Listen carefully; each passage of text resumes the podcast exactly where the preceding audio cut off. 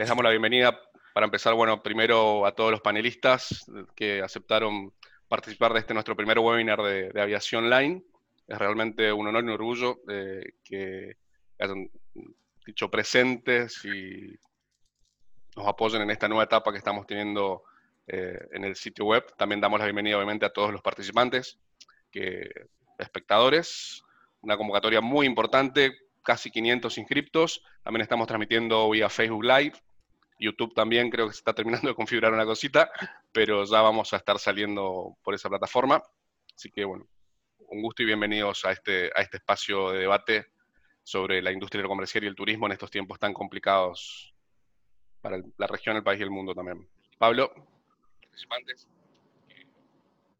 Día para todos, gracias por estar, como dijo Edgardo. Eh, la idea es simplemente tener un panorama un poco más general a cinco meses de, del cierre de operaciones, obviamente motivado por la, por la situación sanitaria que, todos conocemos, pero más allá de la coyuntura queremos dar un pantallazo de qué pasó antes y cuál fue el impacto de las compañías low cost en el país antes de, este momento tan terrible para todos y sobre todo para la industria eh, aeronáutica, ¿verdad? O sea, le ha pegado directamente a lo que tiene que ver con la aviación comercial y con el turismo. Entonces, y además de ver hacia atrás, queremos ver también qué es lo que sigue, cómo, cómo continúa la, la, historia en, el país y en el mundo, principalmente enfocados en lo que es este, nuestro país.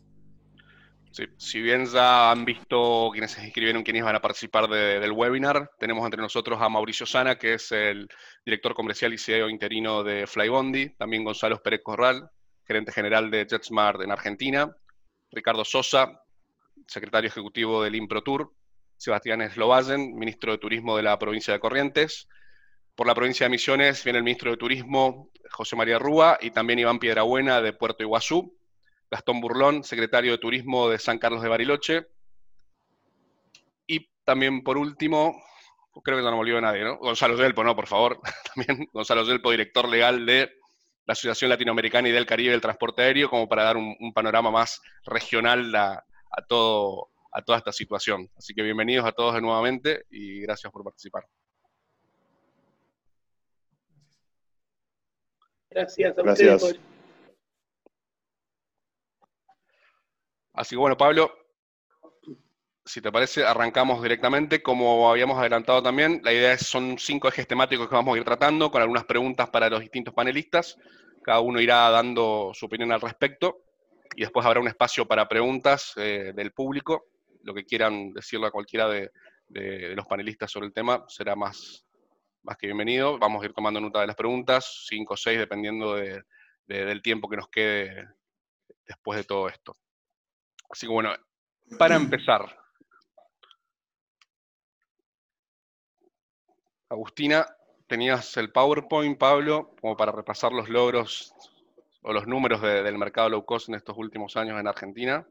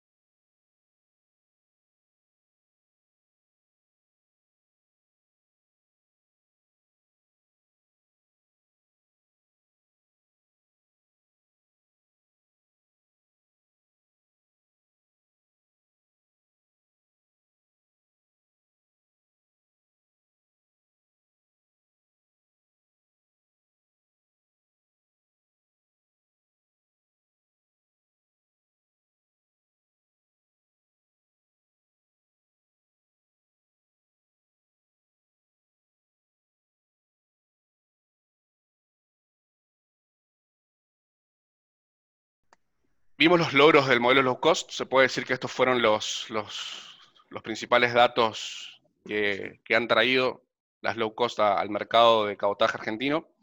Entonces, en principio, para que abran el webinar, Gonzalo Pérez Corral y Mauricio Sana, queríamos preguntarles cuáles fueron los principales desafíos que ustedes creen que tuvo que superar el modelo low cost en Argentina para, para, establecerse y para empezar a, operar aquí en nuestro país. ¿Qué, qué opinas, Gonzalo? Bueno, gracias Edgardo por, la invitación. Eh, en cuanto a tu pregunta, yo creo que el principal desafío eh, es el tema del cambio cultural. Ahí Mauricio después nos va a contar que ellos fueron los primeros, si se quiere, que entraron al mercado. Nosotros eh, teníamos el camino allanado, pero creo que el cambio cultural fue lo más importante en cuanto a desafío inicial en la sociedad. No es algo que inventamos en Argentina, sino que en el mundo ya muchas compañías de estas características operan inclusive ya no son tanto llamados como low cost, sino son considerados líneas aéreas tales y como cuales uno los conoce como tradicionales, ¿no? Al final tenemos certificado explotador y, cumplimos eh, un poco lo que la, autoridad y la regulación indica. Em, respecto a nuestro approach, creo que el desafío principal fue convencer y hacer ver a la sociedad que existe una posibilidad para poder acceder a vuelos de cabotaje principalmente a precios accesibles, pero con una operación robusta, confiable, sólida a tiempo y con aviones nuevos. Eh, es una propuesta en la que nosotros eh, entramos con, aviones que venían directamente de fábrica y bueno, ofrecer a veces eh, una propuesta económica con, con aviones de calidad, bueno, creímos que era a veces difícil romper y por eso nos llevó tanto tiempo durante todo el 2019 ir contando a, los pasajeros, contando a la sociedad que era un modelo posible de, tener aviones nuevos y poder tener, acceder a precios accesibles. Eh, y yo creo que eso la sociedad lo ha capturado con un valor gigante, eh, no solo cuando uno habla del Palomar y, la gente que sale de Buenos Aires, sino toda la gente que nos vio llegar en el interior, eh, que ha visto que ese desafío creo que lo hemos cumplido con creces y en tan solo un año hemos llegado a ser eh, preferidos por muchos pasajeros que, bueno, tanto JetSmart como Norwegian hemos transportado eh, más de 1.700.000 pasajeros en el 2019. Perfecto. Mauricio Sana, ¿qué puedes decirnos? ¿Qué, desafíos ustedes encontraron desde Flybondi? Como bien dijo Gonzalo, Flybondi fue la, que rompió el hielo low cost acá en Argentina, así que eh, tuvieron un panorama diferente. Sí, Edgardo, ahí como Gonzalo mismo lo dice, eh, el, desafío más importante para Flybondi fue justamente ser los primeros, tener que, tener que venir a la Argentina a romper el status quo de un mercado y de una política aerocomercial que en principio no estaba preparada para, eh, para aceptar un modelo como, el que traíamos. Eh, estamos hablando de una Argentina que desde, desde mediados de 2005, con la entrada de LAN, estaba acostumbrada a un modelo doméstico de dos aerolíneas y, la política aerocomercial funcionaba en torno a dos aerolíneas que controlaban alrededor del 90-95% del mercado eh, argentino. Eh, entonces, lo primero que tiene que pasar es convencer y, tratar de mostrar cuáles son las características que, necesitábamos o que, se necesitaban modificar dentro del, dentro del entorno político aerocomercial para que un modelo como el nuestro llegue a funcionar. Después de eso, eh, un montón de, eh, de características operativas que tuvimos que, en las que tuvimos que trabajar, incluso eh, plantear la necesidad de un aeropuerto. El, aeropuerto de Palomar se abre como el primer low cost de, Latinoamérica. El low cost, como dice, como dice Gonzalo, no significa nada más allá de eficiente. Es un aeropuerto muy simple y muy eficiente que cumple con ciertas ventajas para que aerolíneas como Flybondi o como JetSmart puedan operar eh, de, una manera, de una manera mucho más eh, concreta y, tranquila. Y después, obviamente, eh, tener que evangelizar. Yo creo que aquí la palabra fue evangelización para el mercado, enseñarle al mercado argentino que efectivamente se puede volar, se puede, se puede volar a unos precios más bajos de lo, que, de lo que se venía acostumbrado, con unas características en, términos de tiempo, en términos de eficiencia, en términos de, seguridad, unas características que están a la par de cualquier, de cualquier otra aerolínea del, del mundo.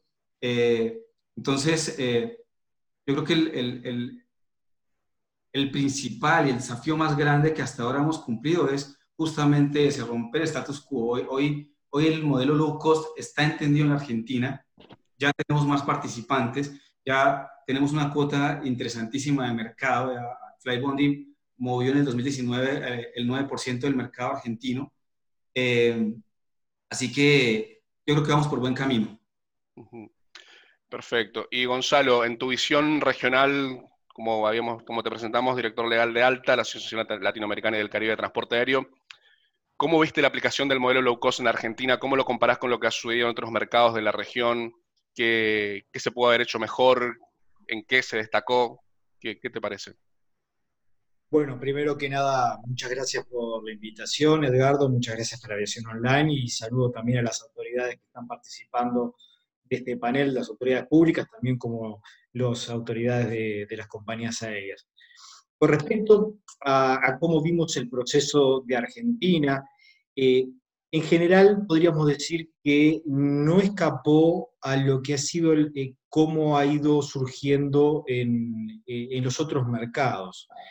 ¿En qué sentido? En el sentido de que viene a agregar viene a incorporar eh, nuevo, público al transporte aéreo. Con una ruptura de paradigmas, lo vimos mucho en México, por ejemplo. En México fue clarísimo que el gran competidor de, eh, que tenían las, las, low cost cuando ingresan no eran las otras compañías aéreas, sino que era el transporte terrestre. Eh, ahorrándole un montón de tiempo a esos nuevos pasajeros que se sumaban al transporte aéreo, que veían en él los, beneficios que les traía como en, materia de optimización de, de, sus vidas, en definitiva. En Argentina sucedió lo mismo, de acuerdo a los números que tenemos, por ejemplo, de los pasajeros transportados adicionales domésticos en la Argentina en el año 2019, respecto del 2017, el 87% fueron atribuibles a los, pasajeros, al, tráfico low cost, a estas compañías. O sea, básicamente son dinamizadores de mercado. Y que a su vez traen eh, prácticas beneficiosas que después van incorporando también los, los transportadores tradicionales. Eh, la reciente no tan reciente, pero el cambio que existió reglamentario en Brasil, por ejemplo, en todas las regulaciones en materia de derechos de los usuarios, con la posibilidad del cobro de la maleta, el cobro de, la diferencia de, asiento que por la elección, todo todo eso significa darle poder al cliente, al usuario, para que elija qué es lo que quiere sobre qué es lo que no quiere. Aquello por lo cual está dispuesto a pagar adicionalmente.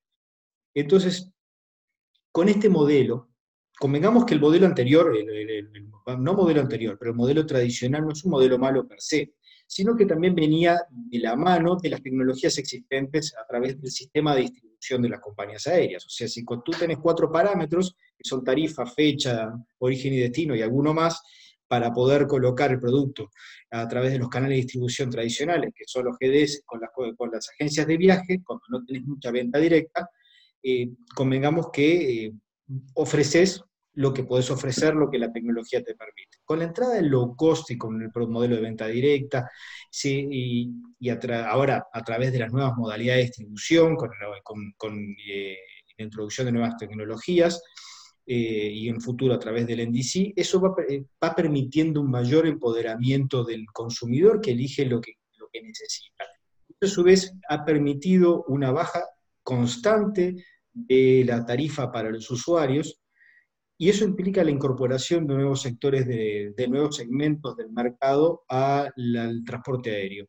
Y en ese sentido, cabe recalcar el impacto que tiene todo esto en la industria de viajes y turismo para las economías de los países. El 8% de la, del PIB de Latinoamérica responde a esta actividad son más de 17 millones de empleos en la región que están sustentados por la industria de viajes y turismo. Acá están tres eh, secretarios de turismo de provincias y para ellos es vital que se dinamice el transporte aéreo, más en regiones como Latinoamérica, donde no existe un transporte alternativo. Uno no puede pensar en viajar de, en ómnibus o en tren desde el sur de Argentina para ir a las cataratas. O sea, es inviable. Entonces creemos que realmente eh, los beneficios que ha traído el, en, Argentina los low cost carriers realmente son eh, muy positivos y se asemejan a la experiencia que hemos tenido en la región.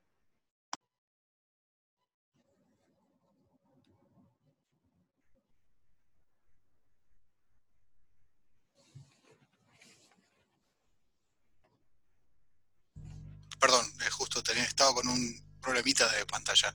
Gracias, Gonzalo. La verdad que eh, súper este, abarcativo de, la, cuestión, ¿no? O sea, ¿qué vino a hacer básicamente el mercado low cost en comparación de lo que ya estaba? O sea, no es una cuestión de, canibalizarse, sino más bien una cuestión de, encontrar nuevas alternativas, sobre todo para la gente. Este, me parece que es súper interesante eso. Desde el punto de vista de las compañías, eh, Gonzalo Pérez Corral, Mauricio Osana, eh, los objetivos que estaban planteados en un principio. Obviamente que eh, en el medio de, lo que uno plantea hasta lo que uno puede lograr, siempre hay cambios y siempre hay modificaciones, y más en el contexto nuestro de país, con las cosas que, fueron ocurriendo. ¿Qué tan lejos quedaron de los objetivos planteados inicialmente? ¿Es un juego de largo plazo? Eh, ¿cómo, ¿Cómo vienen los objetivos planteados con respecto a su cumplimiento? ¿Querés empezar vos, Mauricio? Te cedo. Vale. Eh, ahí, Pablo, nosotros tenemos que pensar en que el negocio de la, de la aviación es un negocio efectivamente largo plazo. Estamos pensando en nuestros modelos, nuestros planes por lo menos a cinco años, cinco años vista. Eh, ahora, eso no significa que no tengamos algunos planes eh, anuales para, para llegar a este objetivo general. Inicialmente, el 2018 eh, para Flybondi fue un, fue un año que fue justamente el año de la entrada, un año muy complicado. Estamos hablando de que en el 2018 se generó una, una evaluación muy importante eh, en, términos, en términos reales de la economía, eh, con valores que superaron incluso el 100%. esto hace que para una compañía aérea que tiene su, su base de costos más importante en dólares, empieza a tener problemas y empieza a efectivamente a retrasar el proceso de crecimiento, el proceso que se ha planteado para esa, para esa primera etapa, ¿cierto? Eh, yo creo que eh, en principio eh, en ese plan inicial no se contemplaba una devaluación tan alta para el primer año de operaciones. Eso en términos del 2018. Ahora para el 2019 lo que vimos fue un, una consolidación como marca bastante importante, como les decía antes. Flybondi termina el año con, con participaciones eh, cercanas al 9% de, de, los pasajeros del total del mercado doméstico, con una participación más baja en, en términos de, sillas, lo cual hace, hace que, que, se muestre un performance interesante. Eh, cerramos con una marca eh, muy reconocida. Estamos hablando de que hoy, para la Argentina, Flybondi es sinónimo de low cost. Se abrió, se abrió la categoría, se abrió el concepto incluso ha derramado en otras industrias donde hoy ya se habla de prácticas low cost, que de nuevo, más allá de, lo que significan las palabras per se, estamos hablando de ser altamente eficientes. Eso nos lleva a nosotros a tener eh, en, el último, en el último semestre, en el segundo semestre del 2019, ocupaciones en el mercado doméstico del 90%, que son las más altas de, de los operadores de, del país. Eh, incluso con una operación que superó, superó los niveles de puntualidad por arriba del 85%, que es uno de los pilares fundamentales que nos hemos propuesto mantener en términos de, la calidad del producto. Entonces, eh, entenderíamos nosotros o entendimos que el 2019 fue un año de objetivos cumplidos. Los objetivos que se han planteado eh, fueron alcanzados eh, en su mayoría. Y eso nos configuraba también, obviamente, un, un 2020 bastante prometedor en términos económicos, en términos operativos. Eh, a finales de, en el, último trimestre de 2019, hicimos eh, un crecimiento importante a nivel regional, fortaleciendo nuestra, nuestra operación a Brasil, fortaleciendo nuestra operación a Paraguay, eh, retomando operación en, en, Uruguay.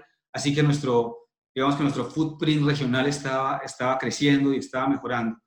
Eh, al final, digamos que hasta, hasta antes de la pandemia veníamos, veníamos con objetivos eh, cumpliéndose y los objetivos futuros en línea de cumplimiento.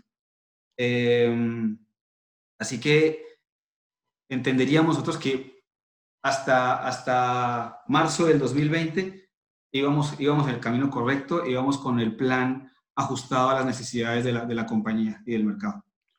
Perfecto, Mauricio. Y de tu lado, Gonzalo, ¿qué, por nuestra parte, sí, por nuestra parte, nosotros primero, el, objetivo principal del año pasado fue hacernos conocidos y creo que entramos en el mercado con, el pie derecho, contando quiénes éramos, de dónde veníamos, quién estaba detrás nuestro, eh, las compañías hermanas que, aportan mucho también al día a día, como WIS en Europa, Frontier en Estados Unidos, Volaris en México. Eh, y a partir de ahí eh, creo que nos hicimos conocidos, que fue el primer objetivo, por el cual estamos muy contentos y, ha sido muy satisfactorio. El segundo fue arrancar con una robustez operacional eh, de primera línea, y creo que los aviones nuevos y, todo el trabajo de equipo que se ha hecho internamente nos ha dado eh, pie para poder construir una imagen de marca de solidez, de robustez, de confiabilidad y en donde terminamos el primer trimestre del año 2020 como la compañía más puntual del cabotaje.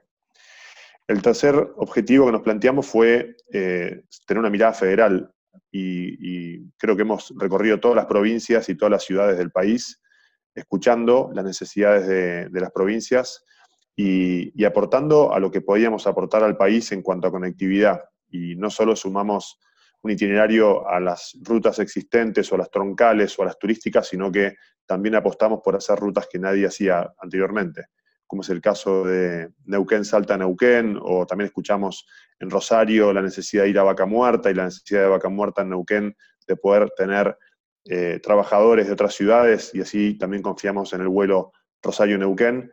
Eh, ambos son dos ejemplos de, bueno, de más de la mitad de las rutas que tenemos eh, o que teníamos hasta antes de la pandemia que no pasan necesariamente por Buenos Aires. Entonces, esa mirada federal que aportamos al país creo que le dio mucho a, Argentina y contribuyó mucho también a que muchos pasajeros dejen de hacer escalas o, puedan optar por un sistema de transporte seguro, confiable y a tiempo, en poco tiempo y además en una manera económica. Y te diría que el cuarto objetivo que nos trazamos es, eh, ser la aerolínea de preferencia, y creo que en eso mucha gente ha confiado en nosotros, nos ha vuelto a elegir y nos confía el servicio que damos y los viajes, eh, con los cuales nos tenía muy, eh, muy esperanzados por un año 2020 que había arrancado muy bien en todo sentido, desde la elección, desde la robustez operacional, desde un acomodamiento de tarifas, una competencia sana, eh, un país creciendo en cuanto a la, conectividad. Eh, así que bueno, a partir de ahí creo que vemos que los objetivos, en cuanto a tu pregunta, eh, se han cumplido con creces para el año, el año pasado. Excelente. Si bien después vamos a ir ahondando en temas más específicos de, la operación de las low cost, pasamos a, a, consultar a la gente de turismo ¿Cuál ha sido el impacto en el turismo doméstico que ha, que ha tenido la presencia de estas compañías low cost? Eh, Ricardo Sosa, secretario ejecutivo del Improtour, si vos podés abrir esta consulta de, a ver, ¿qué rol tuvieron las, las low cost en el desarrollo del turismo receptivo en el interior del país? Eh, ¿Qué experiencias pueden contarnos de sus respectivas provincias, localidades? ¿Qué, qué recoges de todo esto, Ricardo? hola, ¿qué tal? ¿Cómo están? Eh, en todo caso, lo que debiera comentarles es la experiencia en mi anterior función pública como subsecretario de Turismo de la provincia de Santiago del Estero. Actualmente soy secretario ejecutivo del IMPROTUR y el IMPROTUR es el organismo que se encarga del posicionamiento y la promoción turística de Argentina en el exterior, por lo cual yo lo que podría hablar es la importancia que tiene la, la aviación en la llegada de turistas desde el exterior hacia la República Argentina. En cuanto a lo que podría llegar a mencionar en lo relacionado a los vuelos de cabotaje de las aerolíneas denominadas low. Y aquí hago un paréntesis hablando como ex funcionario provincial. Este, la experiencia de Santiago del Estero ha sido por parte de Flybondi positivo porque en el 2018 creo que llegó por primera vez el vuelo, 2018, sí, en el 2018 en julio, este, y le ha dado la posibilidad a Santiago del Estero de tener este, eh, eh, casi duplicar la cantidad de frecuencias. No así en el caso de JetSmart porque en realidad este, no, no hemos tenido respuesta cuando fuimos a consultar a JetSmart por la, por la posibilidad de realizar viajes a Santiago del Estero y creo que alguna vez hablé por teléfono con, con Gonzalo, si mal no recuerdo. Este, pero bueno, en el caso de Flybondi ha sido positiva la experiencia que hemos tenido desde la provincia y esto lo, lo especifico hablando como exfuncionario provincial. Eh, si tengo que opinar sobre la, mi actual función pública y en el trabajo que estamos realizando para el posicionamiento y promoción de Argentina en el exterior, en esta coyuntura tan singular, Debo mencionar que el proceso previo a la pandemia, creo que era enero febrero, estuvimos acompañando a, Flybondi en el inicio de los vuelos a Porto Alegre, incluso yo personalmente asistí a Porto Alegre en el primer vuelo inaugural, este, y siempre es importante cuando hay más opciones para que la gente pueda venir a nuestro país, ¿no? Sí. ¿Te parece entonces que las low cost cumplen un rol importante a la hora del turismo receptivo internacional? hacia el interior. Es que yo creo que la, aviación en sí cumple un rol importante. Las denominadas low cost, y esto lo ha, lo ha mencionado anteriormente el CEO interino de Flybondi, creo que, o Gonzalo, no sé quién lo mencionó, al fin y al cabo son aerolíneas, que se las identifique con un modelo de negocios que es lógicamente importante a nivel comercial para la propia aerolínea autodenominarse como low cost, lógicamente teniendo todos los, eh, la operatividad que así le permita también es importante, es una nueva opción para el pasajero. Eh, no hay que desconocer esa, esa, esa opción. Eh, de hecho, en Argentina hay low cost que han venido desde otros países y han estado trabajando positivamente. Es una opción más para otro segmento de turistas, es una opción más para aquel turista que es aspiracional también y quiere salir desde el país de origen. Y estoy hablando en, los mercados lejanos, pero en los mercados regionales también. Yo cuando, cuando iniciaba los vuelos Flybondi a Porto Alegre le decía a Esteban Tosuti que mi interés, eh, al margen de que se, se realicen estos vuelos, mi interés es que vengan brasileños a la Argentina. Y esa es mi visión y esa es mi misión además. Y si tengo la posibilidad de que una aerolínea vuelve, vuele de Brasil a Argentina, de Chile a Argentina, para mí es súper importante y desde la función siempre vamos a apoyar eso. Perfecto. Y José María Rúa, ministro de Turismo de Misiones, ¿qué, qué opinas de esto? ¿Qué, qué rol tuvo, localmente la llegada de las low cost en Misiones? ¿Qué experiencias puedes contarnos?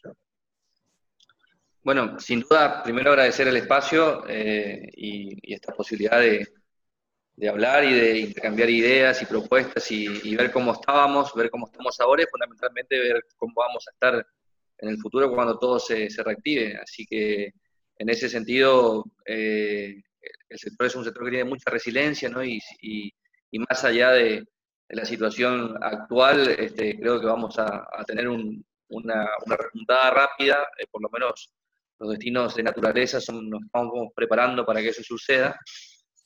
Y en ese sentido también decirle que, por supuesto, como, como decía también Ricardo, ¿no? Eh, nosotros eh, hemos, eh, cada vez que andábamos juntos con Ricardo, que cada uno con su, con su, con su folleto, buscando aerolínea, buscando este, quién pueda conectarnos más. Este, si habremos golpeado puertas, José. si golpeamos puertas juntos. y, bueno, y que él, él, esté hoy ahí, también desde ese espacio, de ese lugar, sin duda para nosotros es una, una, primero una satisfacción personal como, como, como amigo y por supuesto que, es una, una, una, posibilidad de, que es un tipo que entiende realmente cuál es el, la, la, necesidad, ¿no es cierto?, de la, de la, conectividad de este país tan extenso como es la, Argentina y que, y que, y que modalidad low cost, este, bueno, vino para, para, quedarse, ¿no? Eh, vamos a, a, a, seguir sumando esfuerzos, vamos a seguir sumando eh, todo lo que tengamos que hacer desde las provincias para, para incentivar, para, para motivar eh, este gran cambio de paradigma que fue eh, la llegada de las líneas low cost.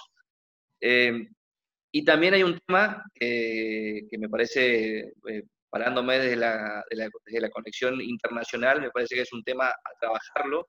Eh, este, y lo tiro así, y después a uno dirá su, su, apreciación, ¿no? Pero a mí me, me, tocó con Gonzalo Pérez Corral trabajar una, una, ruta internacional de Santiago de Chile a, Iguazú, eh, que la teníamos cerrada, la teníamos prácticamente armada, y una de las limitaciones fue la cuestión de las, de las tasas, este, las, las, tasas dolarizadas a, a, costos tan altos, y enfrente, ¿no? Brasil, con lo que significaba y con la reducción que, que, había hecho de, de, sus tasas aeroportuarias, este, bueno, rápidamente en una visión empresarial, por supuesto, eh, decidieron eh, tener ese, el vuelo con FOS y no con, con, Iguazú. Primero, bueno, uno se siente frustrado y, y después, bueno, fue, fuimos entendiendo ¿no? que, que, que, si ahora en este, cuando se reactive todo, podemos armar el mejor escenario para motivar a que las líneas low puedan bajar este, en, en, Argentina para conectar eh, de manera internacional más rápido a nuestro país con costos más bajos, eh, bueno, creo que también es una, es una gran posibilidad y sin duda de que eh, en eso estoy convencido de que, de que Matías, de que el presidente van a, van a hacer todo lo necesario para que el turismo se vuelva a reactivar y esa, esa pata, me parece que esa pata de las, las tasas aeroportuarias eh, puede ser una de las, de las que se pueda trabajar, digamos, con, con tiempo, con anticipación, para que seamos competitivos, ¿no? Eh, nosotros eh, ahora, con casi el 90% de las actividades abiertas aquí en, nuestra provincia, una de las cosas que estamos ponderamos es tener este, las fronteras cerradas.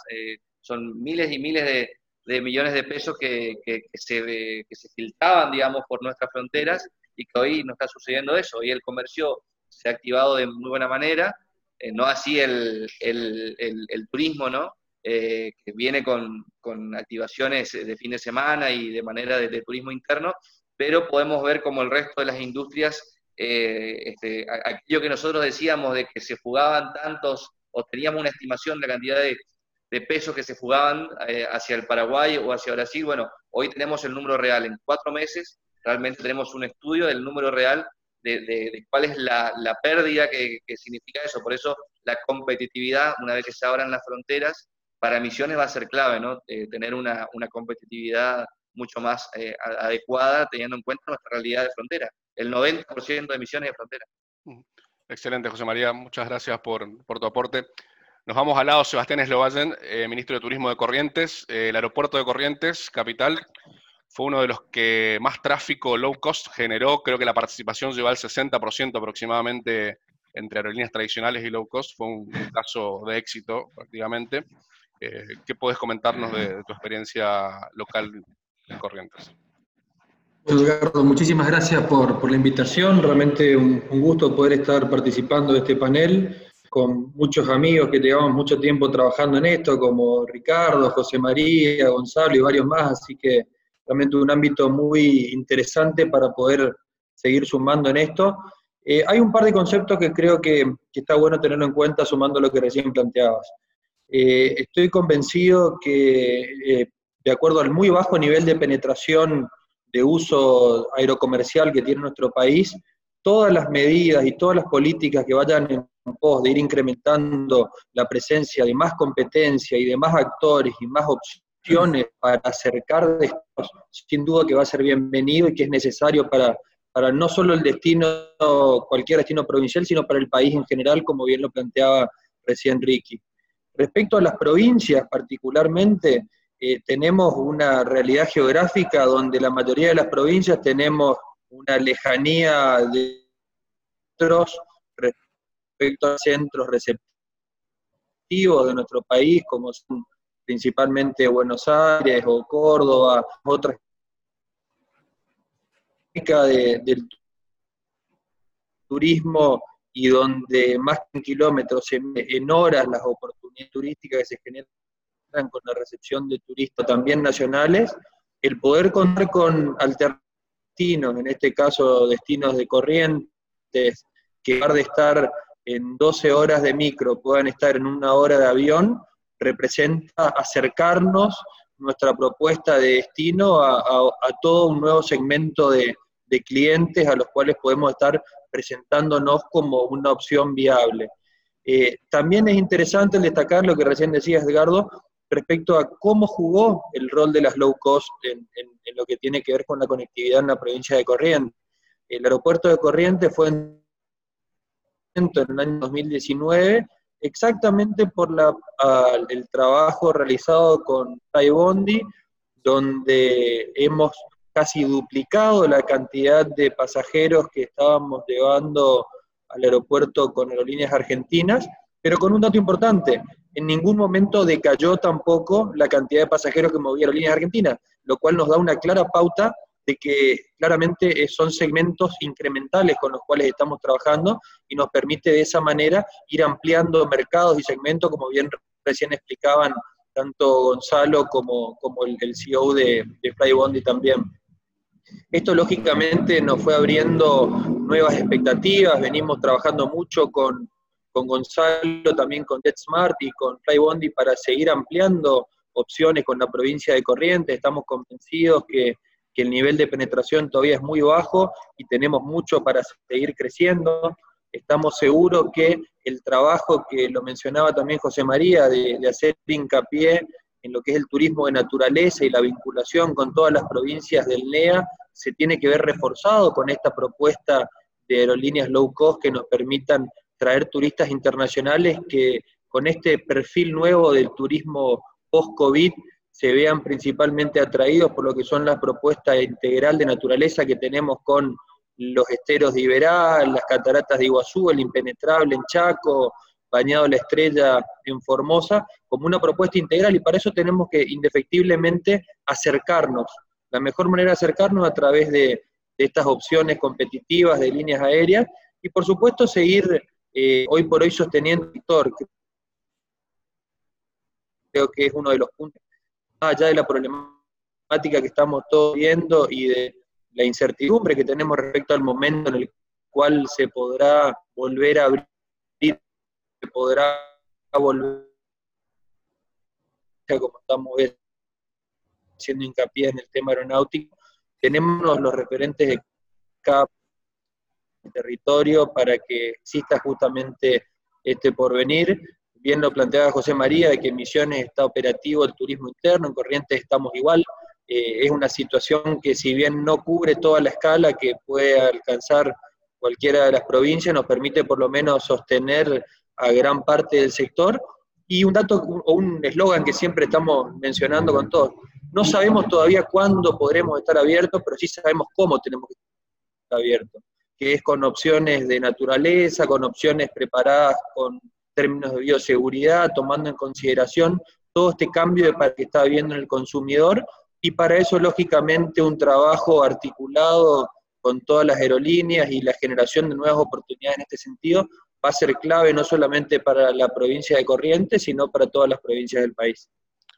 Muy bien, Sebastián. Y ahora yéndonos al sur, a San Carlos de Bariloche, Gastón Burlón, secretario de Turismo de esa hermosa ciudad. Gerardo, yo, yo, quiero, quiero, despedirme de ustedes porque tengo justo una reunión ahora, así que ahí está Iván de Misiones y bueno, agradecerles mucho el espacio, el tiempo y a disposición para traccionar juntos eh, todo lo que podamos hacer para recuperar nuevamente nuestro turismo y por supuesto eh, una pata tan importante como es la aerocomercial. Muchísimas gracias. No, por favor, gracias a vos, José María, por participar.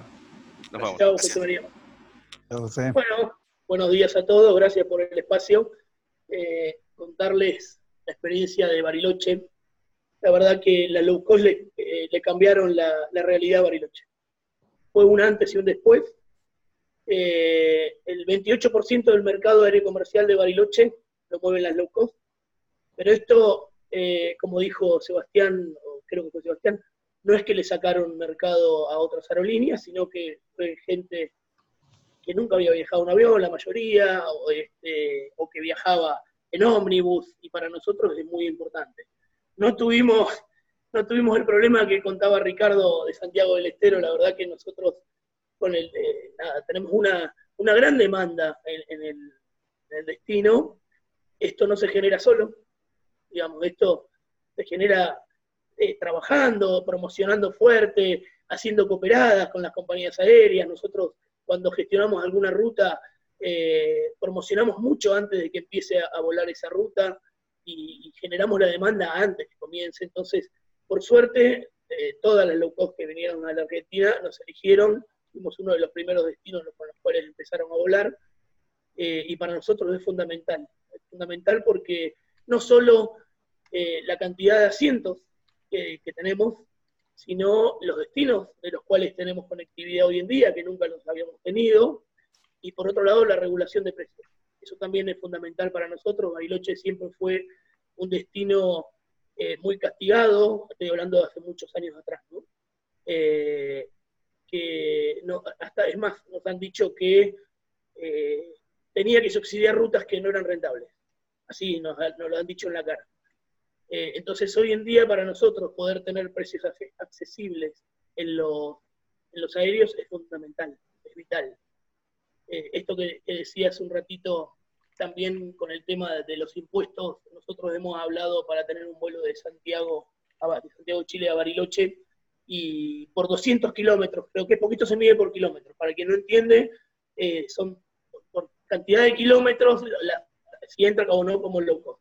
Creo que nosotros no entramos por 200 kilómetros eh, para poder tener un vuelo low cost de Santiago de Chile, así que ahí Ricardo vamos a estar molestando para, que nos des una mano a ver si podemos lograr modificar ese. Mira, justo, justo de fondo tenéis el video de Bariloche, Ricardo. Mejor imposible. Qué coordinado, ¿eh? Este, así que nada, ahí te vamos a estar molestando para ver si, podemos conseguir eh, esto, ampliar ¿no? la cantidad de estos, de estos 200 kilómetros y poner, tener un vuelo low cost desde Santiago de Chile. Nosotros en una época con, la TAM hemos tenido un vuelo Santiago-Bariloche, eh, pero muy poco tiempo la verdad que, no tuvo demanda por justamente el valor del ticket. Era más, más económico ir vía Buenos Aires que ir, venir directo de Santiago a Bariloche. Entonces la gente tomaba el vía Buenos Aires y después Bariloche, que es el tramo, ¿no? Algo increíble. Pero bueno, resumiendo, para nosotros es fundamental y nos cambió la realidad. La verdad que la low nos cambió la realidad del destino, eh, y no solo a, los turistas, a los vecinos también. Hubo mucha gente que antes eh, no podía viajar en avión este, y hoy suerte puede viajar en avión. Perfecto, Aston, muchas gracias por tu aporte también. Volviendo de nuevo al tema de las líneas aéreas al lado, al otro lado del mostrador, eh, Mauricio, Gonzalo, todavía sigue sin haber una fecha clara de reinicio del transporte aéreo en Argentina. Eh, a ver, ¿cuánto, ¿cuánto más creen que puede soportar el sector? ¿Qué, te parece, Gonzalo? Bueno, sí, fundamental que, que, esto se reactive, ¿no? que los aviones vuelvan a volar, que es para lo que están hechos. Y allá por marzo, abril, cuando salió esta, esta resolución en donde no se podían vender tickets eh, hasta recién el 1 de septiembre, pensamos que esto era demasiado, demasiados meses y esperábamos con ansias poder llegar a, la fecha que, bueno, faltan solamente cinco días para que se cumpla esa fecha y todavía no hay señales precisas de si eso va a poder eh, efectivizarse, ¿no? Eh, no hay formalismos, hay muchas opiniones. ¿Mm? Que es un no, digo. la, falta de respuesta es un no, digo. Sí, por ahora estamos eh, realmente sin confirmaciones en una industria que necesita previsibilidad, que necesita tiempos de respuesta, que necesita decisiones em, con, tiempo para mover las maquinarias ¿no? de, lo que significa una, una, operatoria aeronáutica. Entonces, los interrogantes que se dan alrededor de el palomar sí, el palomar no, algunos dicen que se cierra, otros piden que se cierra, la justicia interviene, hay opiniones sobre si se cierra temporalmente, si se cierra definitivo, eh, si se cerrara tendríamos que irnos a Seiza y quién garantiza que una operación low cost pueda ser rentable en un aeropuerto tan, tan lejano y tan desconectado, ¿no? Dado que el Palomar llega el tren y está en un lugar neurálgico de Buenos Aires, bueno, creemos que evidentemente Seiza no, no va a fomentar mucho que la gente quiera volar de, cabotaje desde ahí. Eh, en particular, nosotros también tenemos eh, pendiente, eh, bueno, hemos hecho la adquisición de Norwegian en Argentina en, diciembre del año pasado y todavía seguimos sin precisiones desde la política respecto a poder implementar esa consolidación que está aprobada por la Autoridad Aeronáutica, pero bueno, los últimos avatares, si se quiere, políticos y de la autoridad hace que no, no hayamos podido implementar esa, esa consolidación con éxito, eh, con lo cual queda pendiente también nuestra presencia en, Aeroparque, ¿no? que más allá de, la, obra que se está haciendo ahora, eh, que no sabemos cuándo va a terminar, bueno, nuestro objetivo es obviamente volver a, pisar Aeroparque con, con, bueno, con, la compañía que estamos eh, integrando y consolidando, eh, y eso también es un pendiente importante. Entonces, volviendo a tu punto, sí, es fundamental que los aviones vuelen, es, fundamental también tener previsibilidad, saber que, el Palomar va a seguir existiendo porque es un aeropuerto que,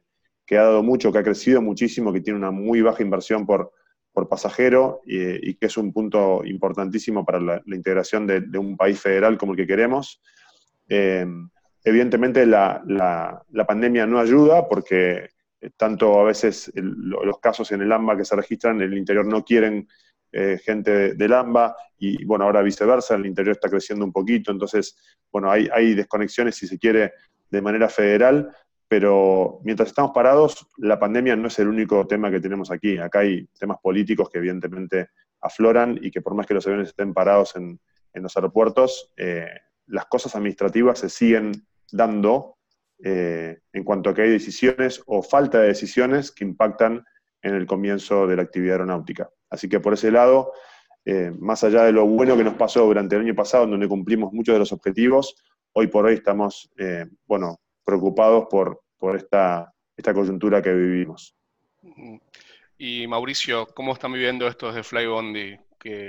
¿Cuánto más puede soportar el sector? ¿Cuánto más puede soportar Flybondi? ¿Qué, qué han hecho durante este tiempo para, para, para atravesar la, el tiempo en tierra? Eh, aquí, el, aquí el punto es que el sector es mucho más, mucho más amplio que las aerolíneas, mucho más amplio que las aerolíneas low cost. Eh, y, y, yo creo que este, este, este webinar y esta participación que tenemos acá es una muestra clara de eso. Eh, aquí cuando hablamos del sector, no, no, solo estamos diciendo que las aerolíneas no pueden volar, nosotros estamos hablando de que en el mercado doméstico alrededor de 45 mil pasajeros vuelan por día o, estaban volando por día en el, en el 2019. Eh, esos 45 mil pasajeros no hacen otra cosa que dinamizar la economía a una escala eh, muy amplia que va mucho más, mucho más allá de las aerolíneas. Hoy cuando hablamos del sector estamos hablando de hoteles impactados, estamos hablando de eh, operadores turísticos impactados, taxistas impactados, restaurantes impactados, remiserías impactadas. Eh, y, yo creo que para todos es claro, y esto, y esto eh, lo, hemos entendido así, para todos es claro que el, ese punto eh, o ese plazo en que las economías de las empresas, grandes, pequeñas, medianas, unipersonales, aguantan, ya pasó. Ya pasó y lo estamos viendo. A nivel mundial, ustedes han visto, ya hay, aerolíneas que han cerrado, hay agencias de viajes muy grandes que han cerrado, hay muchas que están en muchos problemas. A nivel local, ya tenemos ejemplo claro con, la, salida, con la salida de la TAM y obviamente todos los que estamos en, el entorno doméstico estamos golpeados, ¿cierto? Financieramente y económicamente estamos muy golpeados.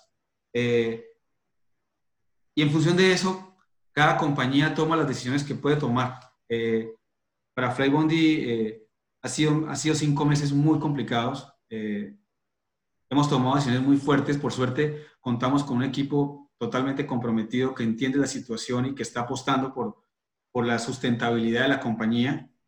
Eh, y yo creo que acá lo que nos falta, y, ustedes ya lo han dicho, o varios lo han dicho, nos, falta empezar a tener previsibilidad y tener una política previsible. Nosotros como compañía tomamos dos, dos decisiones muy fuertes, que fue reducciones salariales para proteger la, para proteger la, la sustentabilidad y eh, reducción de los costos de leasing. ¿cierto? Nosotros devolvimos aviones para, durante estos cinco meses, ahorrar el costo de lo que, del arrendamiento. Ahora, para el futuro, lo que nosotros necesitamos es empezar a tener fechas claras para saber en qué momento empezamos, em, la demanda empieza a reactivarse, los pasajeros empiezan a confiar en que esto, estas ruedas se empiezan a mover para yo poder empezar a traer también eh, la flota de nuevo y empezar a a recuperar y a dinamizar el, a dinamizar el sector. Con lo cual, nosotros hemos venido trabajando eh, internamente en Flybondi, eh, tratando de obtener respuestas acerca de todos estos interrogantes que enumeraba Gonzalo, acerca de cuándo vamos a empezar a volar, acerca de la, eh, digamos que de, que el Palomar siga como el aeropuerto operativo de las, de, las, de las aerolíneas low cost, acerca de las iniciativas que pueda haber a nivel gobierno y a nivel entidades de ayuda y de beneficio al sector. nosotros no estamos pidiéndole al gobierno subsidios, ni mucho menos. Estamos pidiendo facilidades, estamos pidiendo eh, algunas acciones que puedan ayudar a que el reinicio sea más, más suave. Eh, cuando, cuando empecemos a volar, eh, es probable que la inversión que tenga que hacerse en las compañías sea muy alta, porque hay que reiniciar la máquina, hay que reiniciar los contratos, hay que reiniciar los pagos de combustible, los, los plazos de pagos de combustible. Lo que le estamos pidiendo nosotros al, al, al gobierno es ayudas para suavizar toda esta, todas estas características inherentes al sector que ya le estamos viendo en otros países. Brasil ya tiene algunos planes de incentivos o planes de beneficios, Paraguay ya los aprobó, se están estudiando en, en, otros países de, de, Latinoamérica. Lo que nosotros esperamos acá es si realmente hay una política que, que quiere proteger al sector, y cuando hablamos de sector no estamos hablando de las tres aerolíneas o las cuatro aerolíneas que hay en, en la Argentina.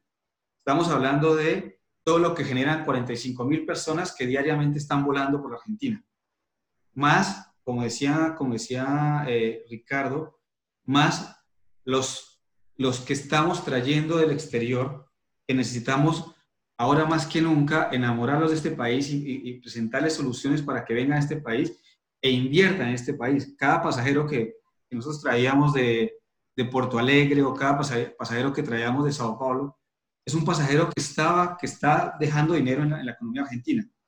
Entonces, acá, no estamos hablando solo de cuánto aguantan las aerolíneas, es cuánto aguanta toda la maquinaria económica asociada al transporte, que no es solo turismo. ¿sí? Y no es solo turismo per no es solo personas que van de vacaciones, que este es otro, otro punto importante, ustedes lo han, dicho, y, yo creo que un caso perfecto de todo esto es el, caso de, de, Bariloche.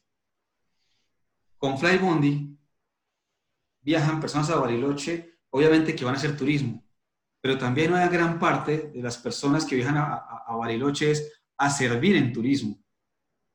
¿Cierto? Son personas que están yendo allá para fortalecer la cadena, la cadena de servicio del turismo de Bariloche o la cadena de servicio del el turismo en, en Misiones, que van, que lo que hacen es poder dinamizar, porque no solo de pasajeros y no solo de viajeros se hace el turismo. Y eso es lo que, lo que creo que todavía no, no, no logramos eh, entender como, como sector.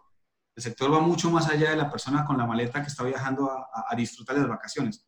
El sector incluye también a las personas que están viajando con su valija a darle el servicio a esa persona que va en otro avión que va a disfrutar de las vacaciones. Entonces, eh, volviendo, volviendo, Edgardo, es, yo creo que el, el, el, deadline ya pasó. Ya estamos en tiempo de descuento. Aquí, aquí el juego es ¿Qué es lo que vamos a hacer nosotros? ¿Qué es lo que va a hacer el gobierno para poder hacer que la rueda empiece a moverse? ¿Y cuál es esa política clara a futuro que permita que las aerolíneas tengamos la previsibilidad, que los entes de turismo tengan esa previsibilidad para poder armar planes claros y contundentes en función de la reactivación? Y esto va mucho más allá de, de, de subsidios. Es una política aerocomercial seria y contundente. Gracias, Mauricio, por eso. mi pregunta es esta. En el, intento de reinicio, a partir de la, habilitación de las ventas a futuro, que justamente permitieron generar algún tipo de, flujo de caja, yo sé que el, revenue management es una ciencia y que en muchos casos permite eh, eh, salir con ofertas que son muy atractivas para, el público, sin comprometer del todo, digamos, el, la, operatoria financiera de la compañía. Pero mi pregunta es, ¿hay lugar para una guerra de tarifas? ¿Cómo se van a comportar aquí en adelante?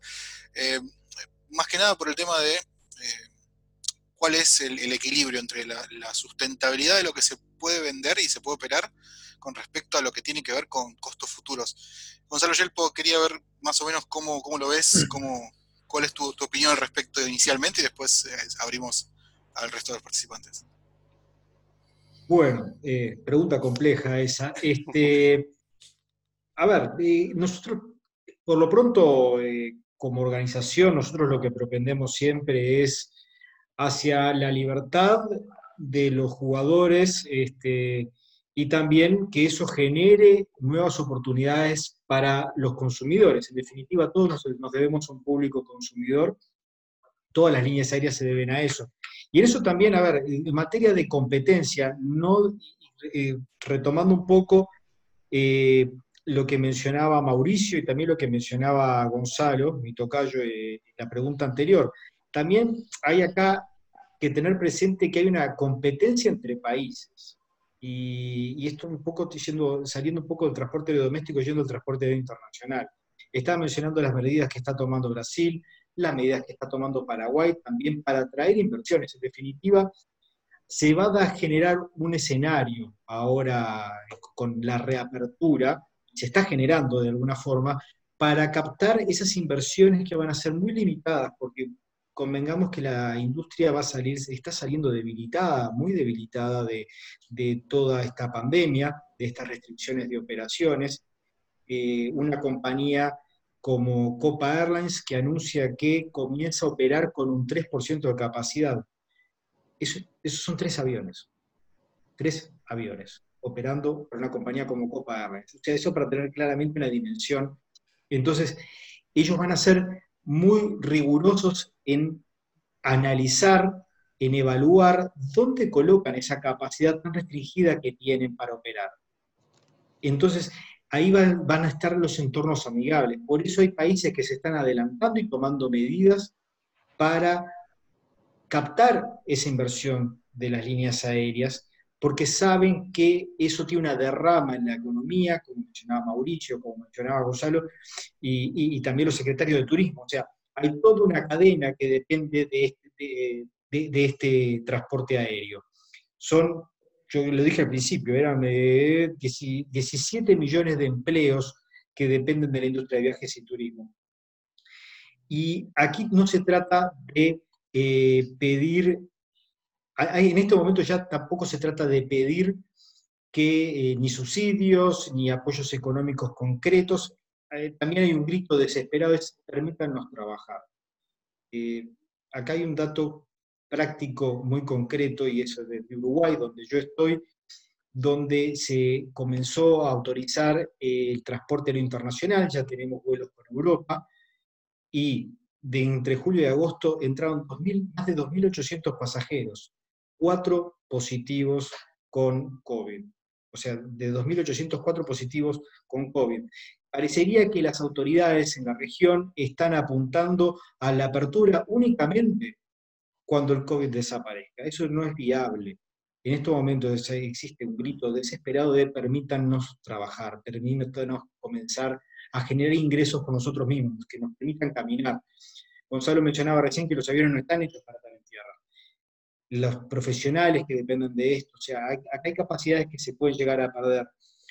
Y, la verdad que en estos momentos yo no me preocuparía con una guerra de tarifaria como lo planteabas recién, yo creo que van a salir las líneas aéreas eh, a, ofrecer su capacidad, a ofrecer eh, tarifas atractivas para que el público retome la confianza en volar. Y es un poco de eh, también los, hay un público que está muy interesado en comenzar a moverse nuevamente. Entonces va a ser un juego recíproco entre, entre oferta y demanda. Eso va a dinamizar nuevamente el mercado en la medida que nos permitan comenzar a operar nuevamente. Excelente. Eh, Gonzalo Pérez Corral, que tu, visión, ¿cómo, ¿cómo ves que el mercado se va a acomodar en el futuro cercano a nivel tarifas, a nivel, también a nivel empresas, ¿no? a nivel de consolidaciones, a nivel reducciones? ¿Ves que haya margen para mayores consolidaciones en la región? Coincido con, con Gonzalo. Eh, creo que lo más importante de, esto es que el mercado se autorregule, ¿no? Como la mayoría de los mercados en otras industrias en Argentina, ¿no? Que haya una oferta y demanda que se pueda ir adaptando a, la función en la que los pasajeros demandan eh, billetes y a la oferta que es la capacidad que den las compañías aéreas para, para poder desarrollar vuelos. Evidentemente, somos compañías que estamos acá para, para ganar plata, además de un rol social que cumplimos en la conectividad, en dar empleo, eh, venimos a ganar plata y obviamente uno aspira a que las tarifas se vayan acomodando a poder tener eh, ese margen que nos, nos permita cubrir los costos, obviamente, inclusive también los costos que se ven incrementados por la pandemia, porque al final todas las medidas que estamos desarrollando nosotros como compañía, que denominamos compromiso SMART junto con la Cruz Roja Argentina, eh, hace que tengamos mayor eh, gastos en lo que significa la limpieza entre vuelo y vuelo, ¿no? el distanciamiento social, mayores tiempos en tierra de, las aeronaves. Entonces, toda eh, esa maquinaria puesta en función a la prevención sanitaria también es algo que agrega como ecuación a, nuestros, a nuestros costos.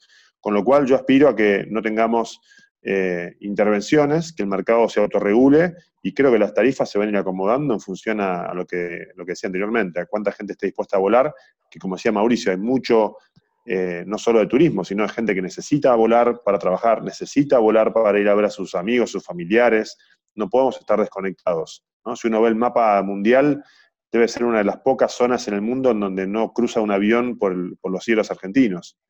Eh, en Chile nosotros volamos y nunca dejamos de volar. Está bien, la presión está restringida, pero volamos entre un 20 y un 30%, factores de ocupación cercanos al 60, 70. No es el óptimo, pero bueno, tampoco es óptimo estar parados hace tanto tiempo. Eh, así que creo que sí va a haber espacio para poder eh, tener tarifas sólidas. Evidentemente la salida de la TAM deja un espacio que, hay que llenar y creemos que Argentina es un país de oportunidades. no podemos estar mirando el corto plazo, sino que eh, como veníamos trabajando antes de la pandemia, veíamos un crecimiento eh, grande, sostenido. Eh, en cuanto a tasa de viajes por habitante, Argentina sigue siendo un país súper relegado. faltan muchísimas conexiones que hacer en, todo el país. Ricardo con razón se queja. Con Sebastián hemos hablado de, llegar a Corrientes. Nos encantaría poblar Argentina de aviones. Tenemos solamente cuatro. Se agregan los, tres de, de Norwegian, pero con poca operación es difícil llegar a, tantos lugares y así todo con cuatro aviones cubrimos 22 rutas, que es un montón. Eh, nos encantaría tener más aviones, tenemos más aviones para traer, queremos hacer inversiones en Argentina, pero no están siempre dadas las condiciones para poder hacerlo y eso es lo que lamentamos, ¿no? la falta de previsibilidad que hace que eh, un sector que puede poner la Argentina de pie, que puede conectarnos, que puede ser la energía, el combustible para las economías regionales, eh, no lo estemos aprovechando de esa manera. Seguro, eh, gracias. Mauricio, calculo que en la misma línea, pero... Ahí, ahí Pablo, yo, yo, me voy a ir un poco, un poco más, más técnico, ya, ya, ya que tocaste el tema de revenue management. Eh, en una aerolínea, el revenue management es tan inteligente como la inteligencia de su competidor. Eh, y ahí viene, y ahí lo quiero empatar con el tema de, la, de, de una, de una guerra tarifaria. Eh, Aquí nosotros no estamos en un escenario, en un escenario normal, un escenario normal de competencia normal. Estamos hablando de la totalidad del mercado está, está parado y lo que se está, de lo que se está hablando es que para los mercados domésticos vamos a tomar entre 6 y 12 meses para llegar a, una, a unos volúmenes eh, original, cercanos a los originalmente a los que originalmente teníamos, antes de la pandemia. Para mercados internacionales estamos hablando de entre 12 y 36 meses para, para la reactivación. Entonces, eh, aquí, el punto, aquí el punto, Pablo, es qué tan, inteligente, qué tan inteligentes van a ser las decisiones que estamos tomando en función de la capacidad que después van a ver reflejadas en los precios, ¿cierto? Porque lo que, lo que el mercado acostumbra es a decir, cuando hay exceso de capacidad o cuando hay falta de demanda, se empiezan a bajar los precios, ¿cierto? Y el revenue manager empieza a bajar el precio, porque dice, estoy volando al 50% cuando debería estar volando al 70%. Em, yo creo que acá todos sabemos y todos entendemos que el reinicio va a ser con uh, un mercado mucho más chico. Los primeros meses de operación después de la pandemia, eh, probablemente vamos a tener demandas eh, que estén un 60, 70% por debajo de lo que originalmente veíamos en estos mercados. En esa línea, en esa línea, eh, tenemos que ir con las decisiones inteligentes. ¿Qué es más inteligente? Si yo sé que tengo una demanda reducida un 60%, reduzco mi capacidad un 60% o dejo mi capacidad al 100 solo para decir que tengo los aviones volando, pero todos volando con, con aviones vacíos, que eso implica eh, en, términos de revenue management, que el, sistema o que el modelo empieza a tirar las tarifas abajo. Entonces, eh, En función de lo que entendamos ahí, vienen las probabilidades de que exista o no exista una, guerra tarifaria. En función de cuál es la capacidad que realmente nosotros como aerolíneas, de una manera responsable, vamos a, vamos a, poner en el mercado.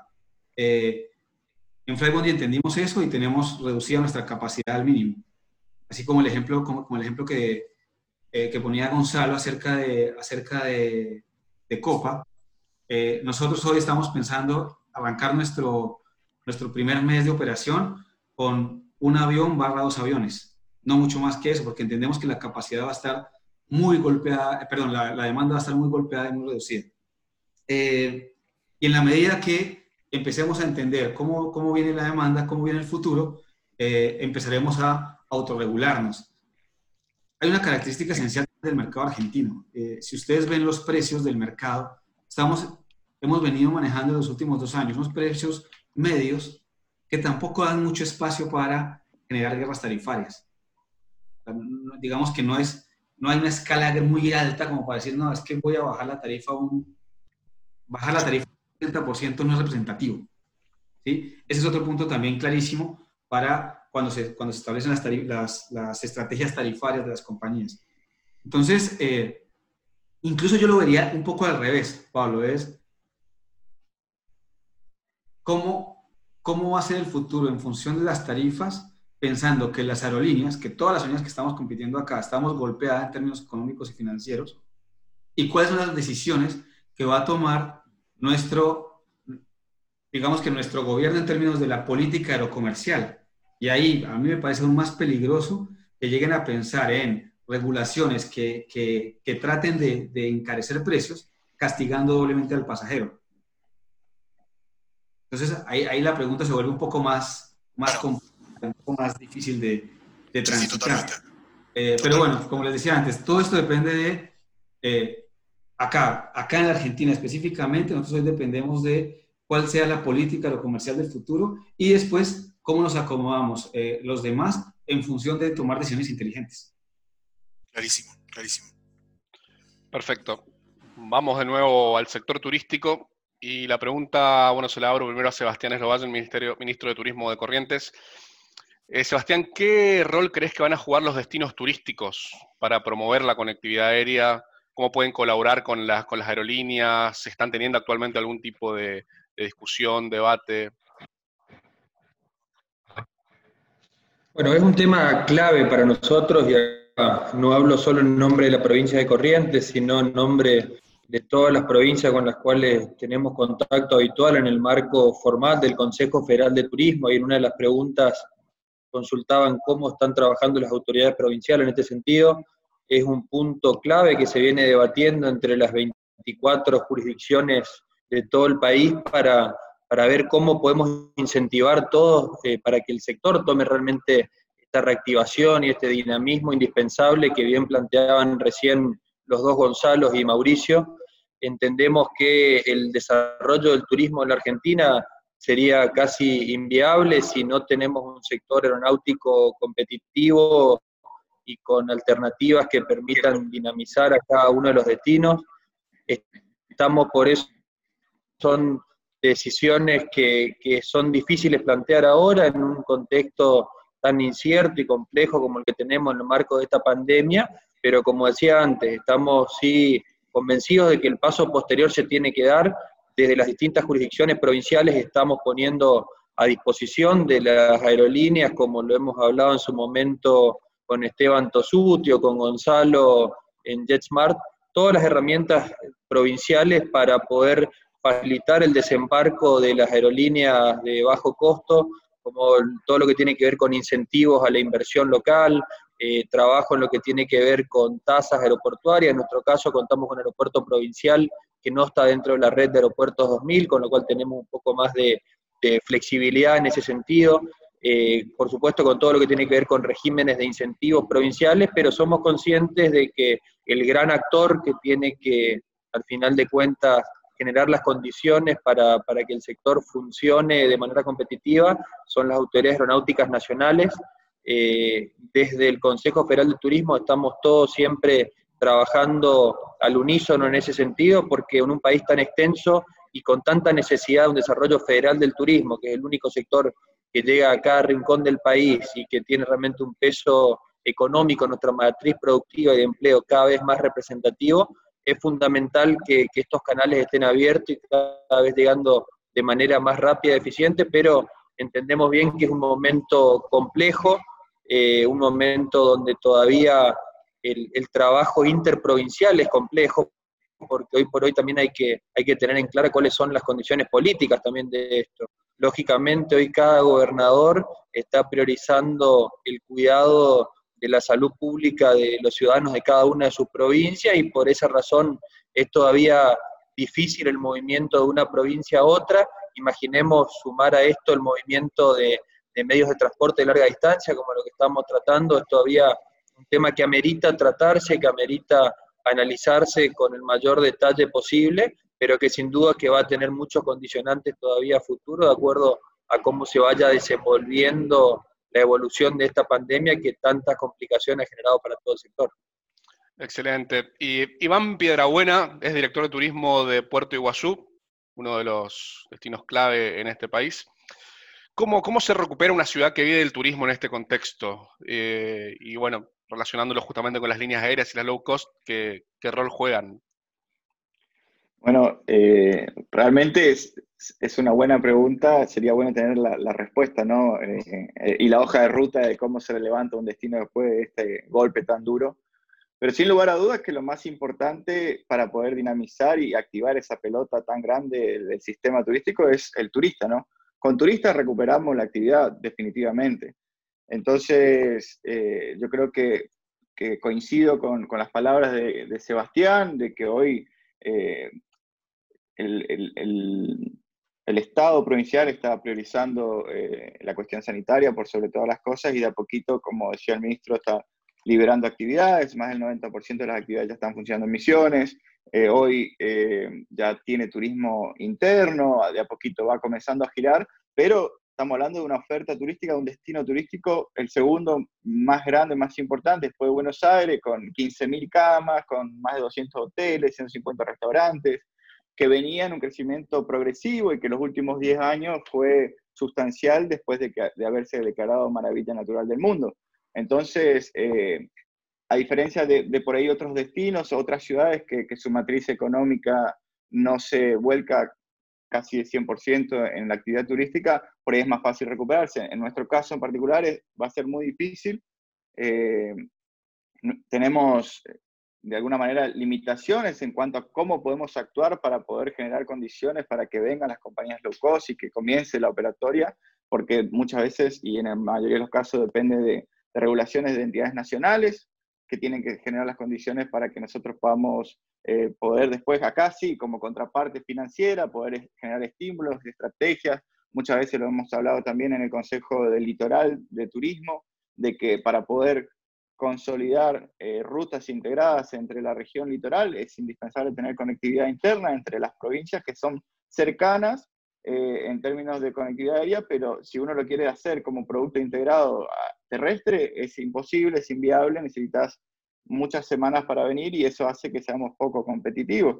Entonces, yo creo que, la respuesta un poco va por ahí. Eh, empezar a tener turistas va a ayudar a que podamos eh, comenzar a, respirar oxígeno y empezar a levantar al destino, que es un destino sumamente compuesto por, muchísimos actores, donde eh, las aerolíneas low cost han tenido un, rol protagónico en poder romper con algún paradigma que venía teniendo la ciudad y, que, que, tiene que ver con la estacionalidad, por ejemplo, que los últimos dos años Iguazú casi no tuvo estacionalidad donde teníamos tres meses al año de, mucha estacionalidad, gracias a, estos fines de semana, el concepto de escapadas y todo lo que se fue generando, pudo romper con esta estacionalidad y pudo eh, hacer que durante todo el año haya turistas y eso para nosotros fue muy saludable como destino.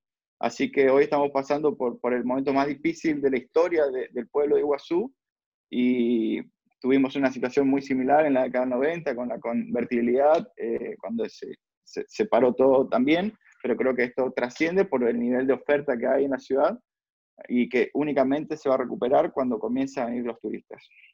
Perfecto. Eh, Ricardo Sosa, la temporada de invierno, bueno, obviamente ya está perdida. De cara a la temporada de verano, ¿cómo crees que va a ser? hay novedades sobre que se abran las fronteras, tanto para transporte aéreo como el terrestre. ¿Qué, perspectivas tenés al respecto de, esto, Ricardo? Bueno, eh, yo me voy a permitir tomar algunas apreciaciones de quienes me antecedieron en la, palabra. Eh, tenemos que tener en cuenta muchos elementos. Primero y principal, no desconocer que estamos pasando la pandemia más importante de la historia del mundo. No hay antecedentes de que en las 91 pandemias anteriores en la historia del mundo haya existido una como esta. Por lo cual, el análisis que se pueda hacer sobre las consecuencias que trae la pandemia, referenciándose con las 91 anteriores, termina siendo totalmente relativo. ¿Qué es lo que sucede con esta pandemia? Entrega eso, imprevisibilidad. ¿Por qué? Y porque todos sabemos aquí, y mis colegas de las provincias son muy conscientes y si tengo que comentarte, colegas en el sentido que por ahí uno todavía los mira como colegas a nivel provincial, pero el haber estado siete años como, como funcionario en una provincia eh, te da la, la, experiencia suficiente como para hablar y mirar la situación actual. Pero vos tienes que tener el antecedente que hubo provincias que durante tres, cuatro meses no tenían casos de coronavirus y de repente saltaron. Pero ¿qué es lo que sucede con esta pandemia? Nosotros eh, tenemos eh, al nivel de otros países una situación sanitaria que a mi criterio personal este, es muy, muy, muy buena en el sentido que no tenemos la misma cantidad de fallecidos que tienen otros países. ¿Qué hubiese sido en la actualidad si Argentina tuviese 700.000 fallecidos por esta pandemia? Eso tenemos que tenerlo en cuenta. La ralentización de la pandemia en Latinoamérica, lógicamente que es posterior a la que se vive en Europa. En estos momentos, la ciudad de Buenos Aires, eh, el área metropolitana de la provincia de Buenos Aires, tienen un nivel muy alto, 8.000 casos diarios a nivel nacional y un nivel muy alto de, contagiados. Existe una meseta, pero está alta, hay que bajarla.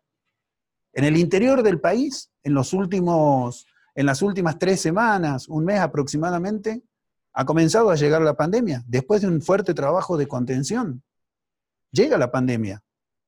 Y los gobernadores, lógicamente, que tienen que ocuparse y preocuparse por la salud de su, de su provincia. Y lógico, en el medio está una estructura empresarial, la aerocomercial, como tantas otras, como tantas otras que están existiendo y están sobreviviendo en estos momentos.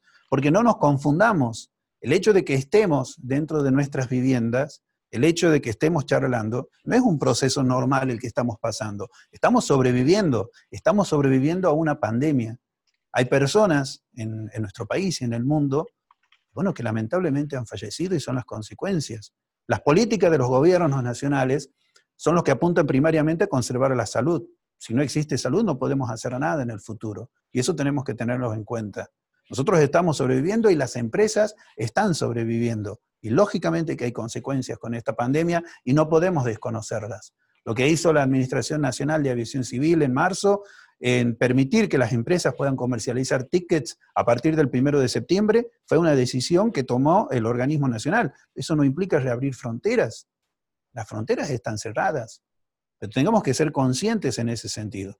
Yo y todo el mundo entiende la situación que están pasando todas las empresas. ¿Cómo podemos entregar previsibilidad en una pandemia que día a día es cambiante. ¿Cómo podemos hablar de desconexión federal entre la provincia y la ciudad de Buenos Aires con las provincias del interior argentino si lo que está sucediendo es la priorización de la salud, el cuidado de, los habitantes? ¿Qué es lo que tenemos que entender y tenemos que ser conscientes? Llegado el caso, deberíamos hablar entonces de una desconexión en toda Europa por lo que está sucediendo. Europa, España, Portugal, el primero de julio reabrieron sus fronteras. Hoy nos estamos enterando de que eh, existe un rebrote muy grande, pero esto no es así. Desde, desde principios de agosto este, que están sucediéndose los rebrotes. ¿Y qué es lo que sucede? Grecia impone restricciones a España, a Francia, a Italia, a los Países Bajos por los rebrotes.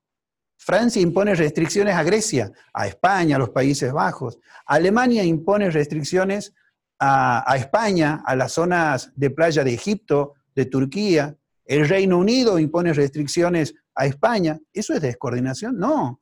Es lo que está entregando la situación de la pandemia. Es lo que está sucediendo por la existencia de la pandemia y esos rebrotes. Nadie puede controlar los rebrotes. Porque mientras no exista la vacuna, tenemos que tener en cuenta que mientras no exista la vacuna, esta situación se va a vivir así. Entonces, ¿qué es lo que está sucediendo? En Europa estamos observando que el turista no puede convivir con la pandemia. Y no porque tenga temor a contagiarse, sino porque tiene el temor a quedar 14 días, contagiarse y quedar 14 días en el, en el destino.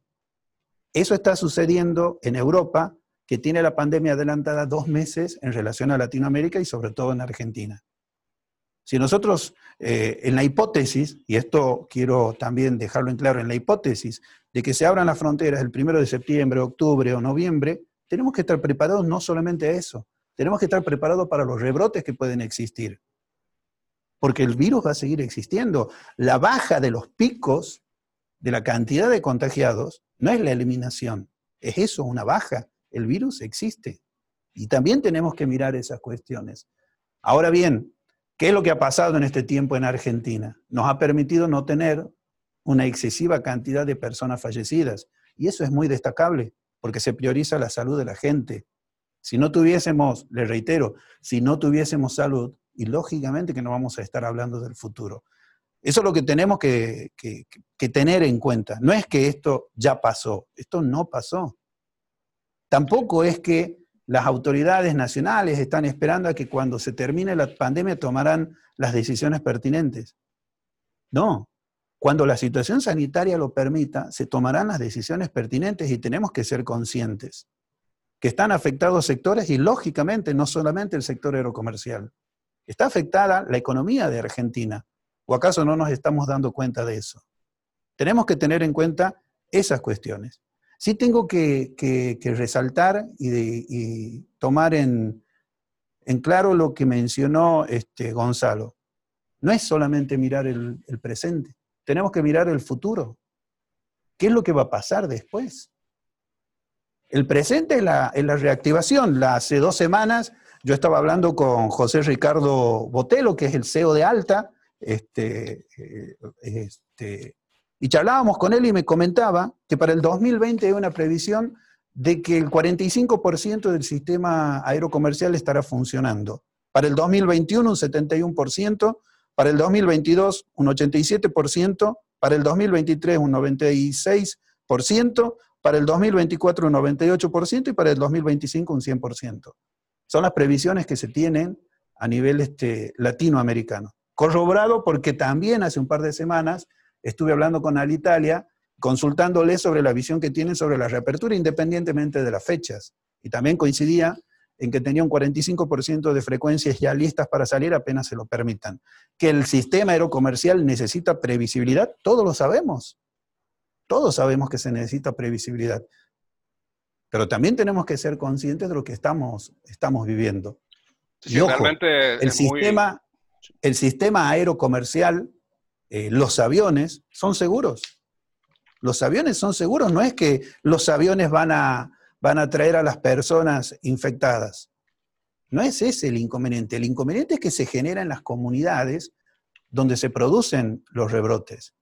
Entonces tenemos que tener en cuenta. ¿Y cómo lo vamos a hacer? ¿Y cómo vamos a lograr que, se reactive todo? Generando demanda. ¿Y cómo se genera demanda? Generando incentivación en el público final, generando estimulación. Los destinos garantizando su cuestión sanitaria, reorganizándose internamente, y como bien lo decía Seba de Corrientes, este, y, también como le decía Iván de, de Iguazú, lógicamente que en esta primera etapa, la percepción mundial te indica que el turista va a buscar destinos de naturaleza. Y porque estás en una pandemia, una pandemia que se contagia con el encuentro de las personas.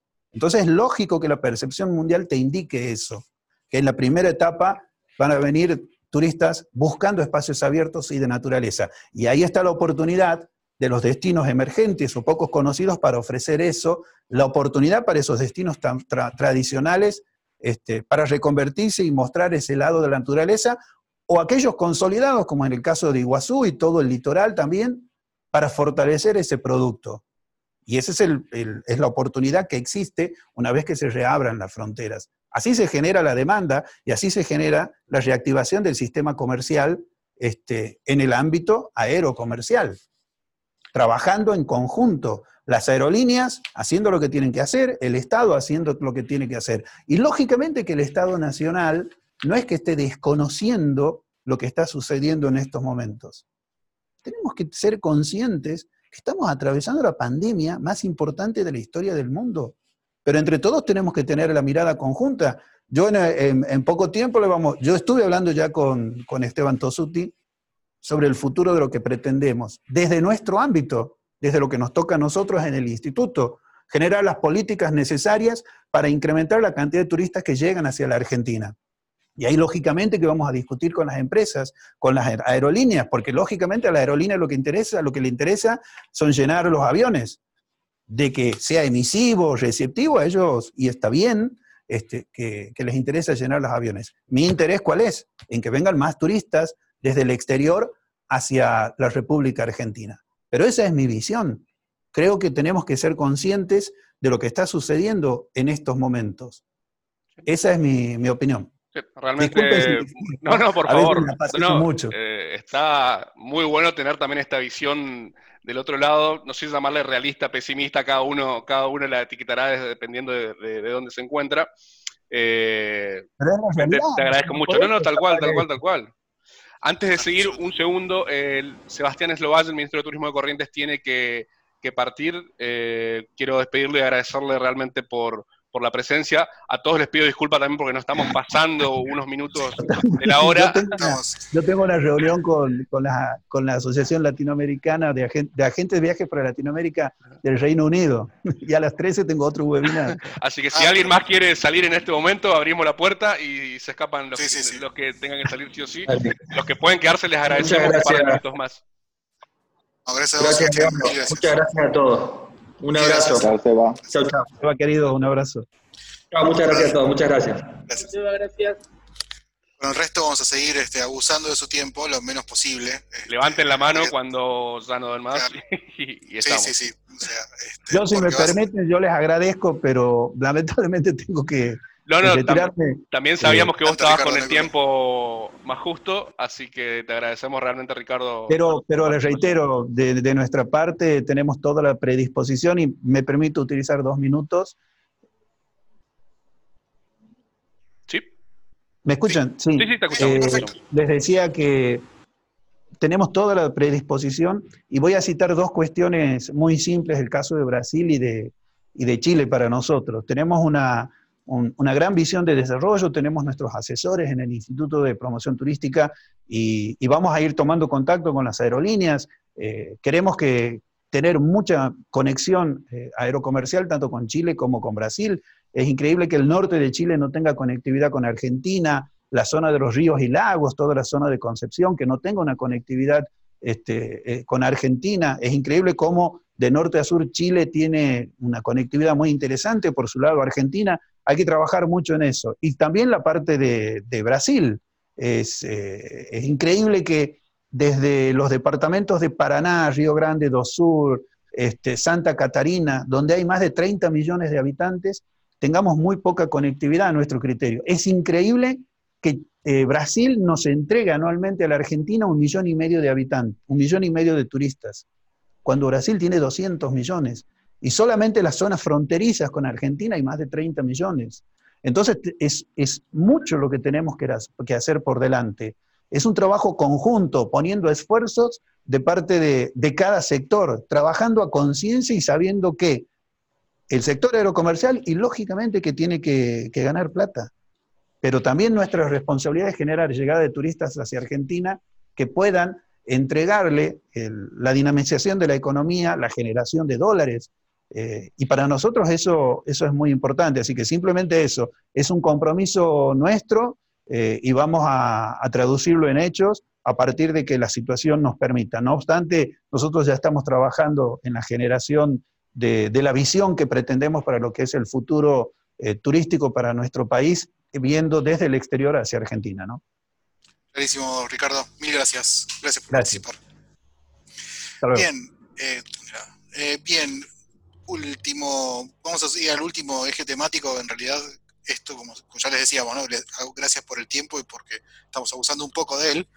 Em, queríamos hablar justamente también, más que nada, con la parte de operativa, con la parte de las aerolíneas de Palomar, básicamente, y, la, situación este, específica que hay alrededor del aeropuerto, de, los planes, cómo fueron cambiando las posiciones desde el punto de vista gubernamental con respecto al tercer aeropuerto del área metropolitana.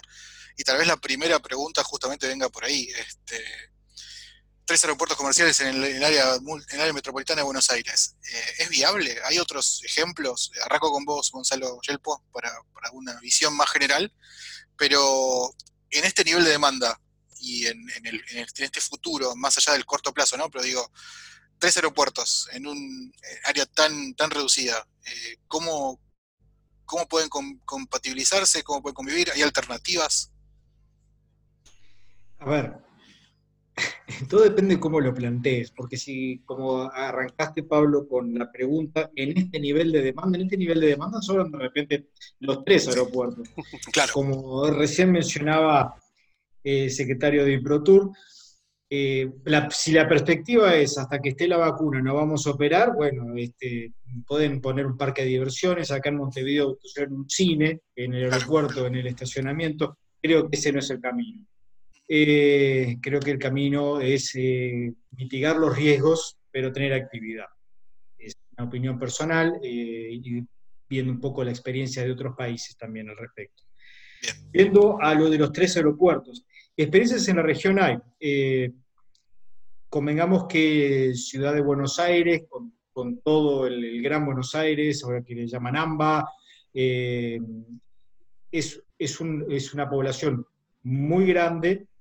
Eh, se mencionaba también que el grado de penetración del transporte aéreo en Argentina sigue siendo muy bajo, la cantidad de, viajes por habitante sigue siendo baja y tiene un potencial gigantesco.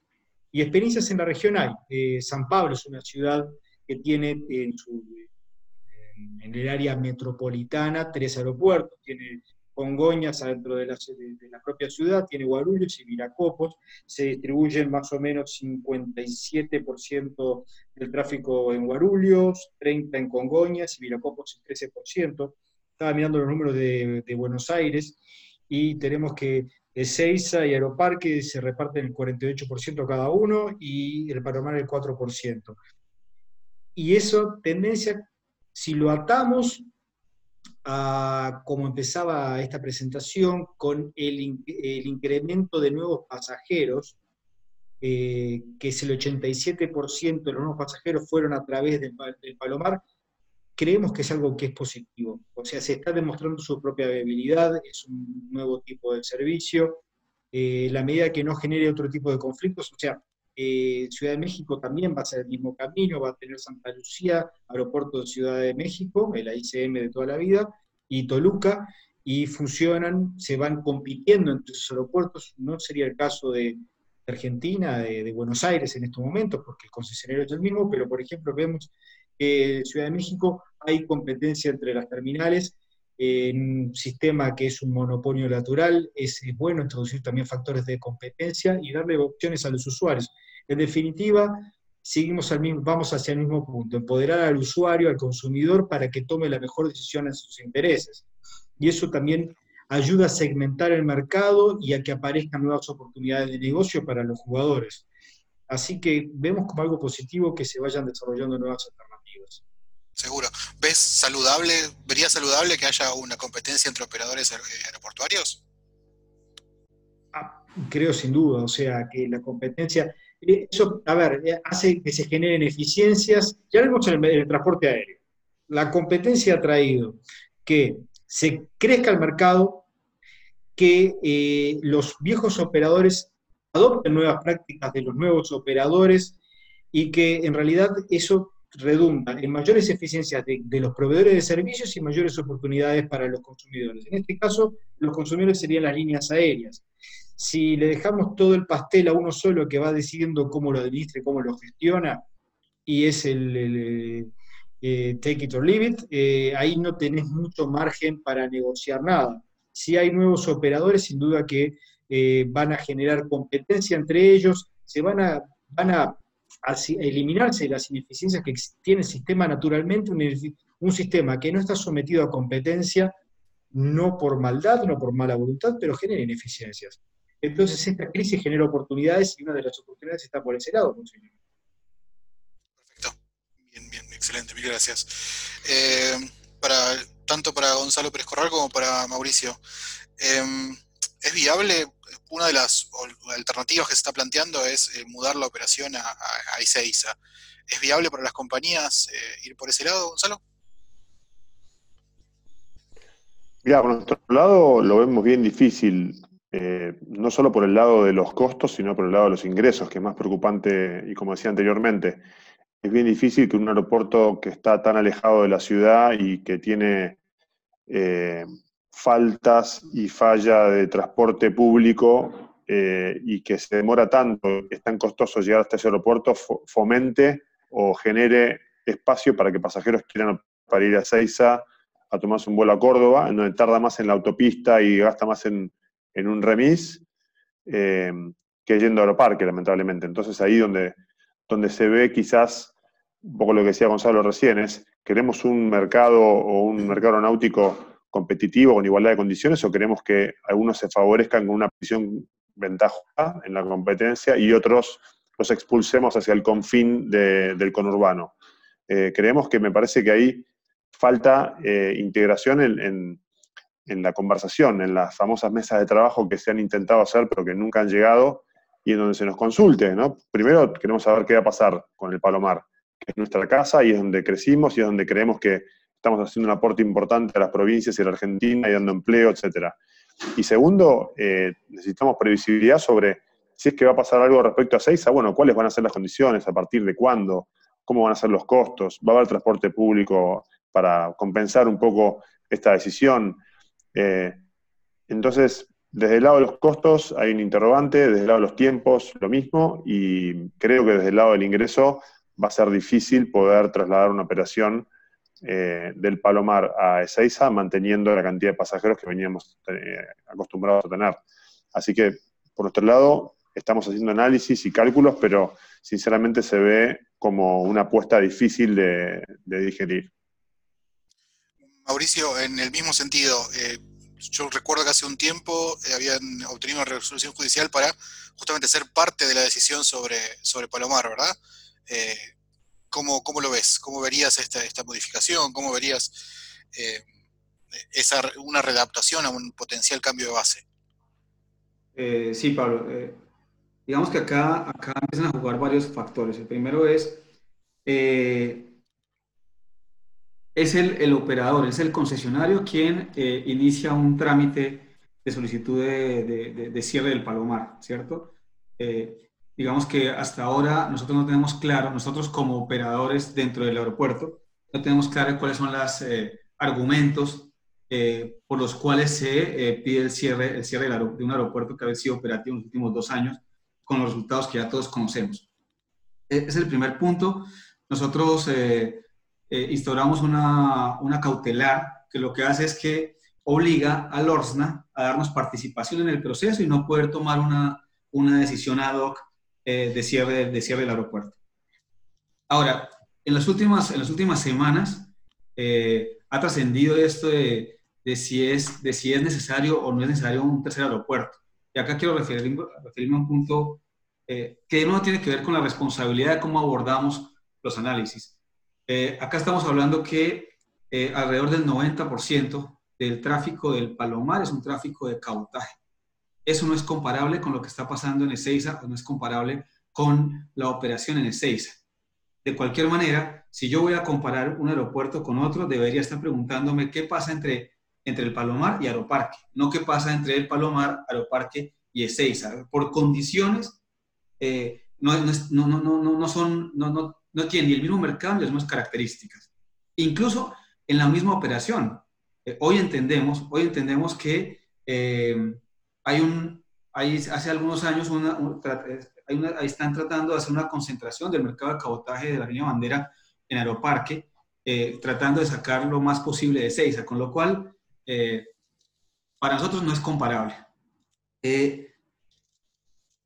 y segundo, entendemos, eh, hace, hace algunas semanas realizamos una encuesta de opinión, que ya tenemos los resultados, eh, justamente preguntándole a los, a los, a los pasajeros, a los clientes y a los vecinos que, viven en la zona del Palomar, cuál es, su, cuál es su visión y cuál es su nivel de aprobación respecto a que la operación del Palomar siga, siga y continúe, con lo cual, y los resultados realmente son, son, son increíbles. El 82% de los vecinos están en favor de la operación del, del, aeropuerto.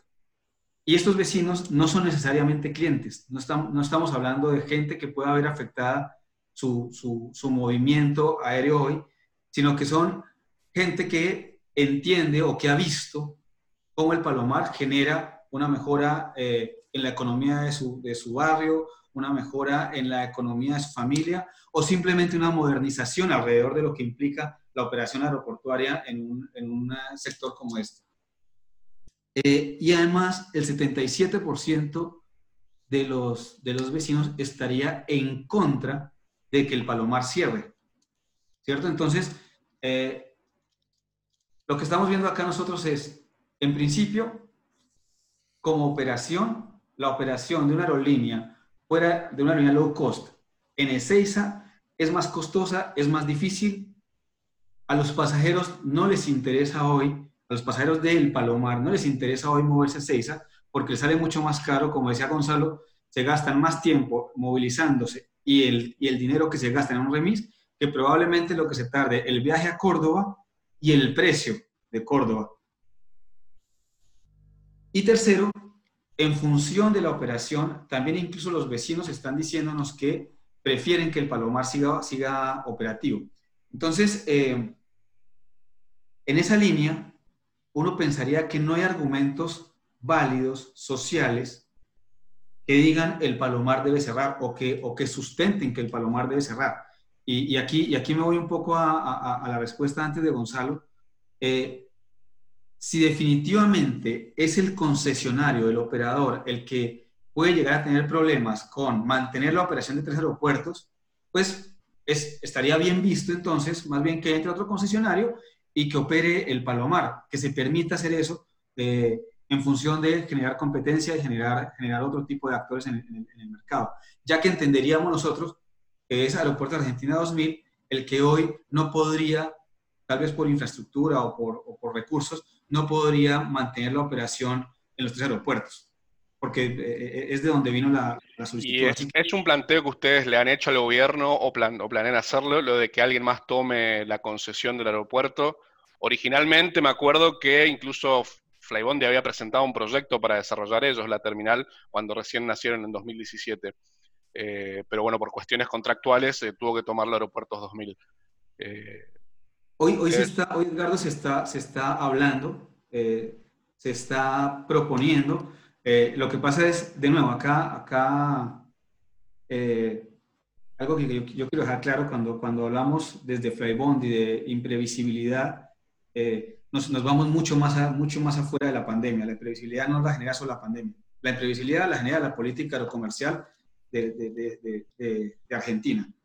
Hoy, al no tener previsibilidad, no de cuándo, y, y creo que alguno de ustedes hizo referencia a eso, no es de cuándo esto se reactiva, sino de cómo esto se reactiva, cómo es que vamos a seguir. Entonces, lo que nosotros estaríamos esperando es cuáles, son esos cambios en la política o esos ajustes a la política agrocomercial que permitan en el futuro, ya sea en un mes, en dos meses o en cinco meses, poder hablar de estos temas eh, de, una manera ya, de una manera clara que nos permita a todos entrar en un juego de previsibilidad y y de diseñar nuestros esquemas de crecimiento a futuro. Em, y uno de esos es este, es cómo queda el Palomar, quién opera, quién, quién, quién concesiona la operación del Palomar, en qué condiciones se va a hacer para, de nuevo, nosotros como aerolínea empezar a, sobre eso, diseñar nuestros planes de crecimiento, nuestros planes de movilidad.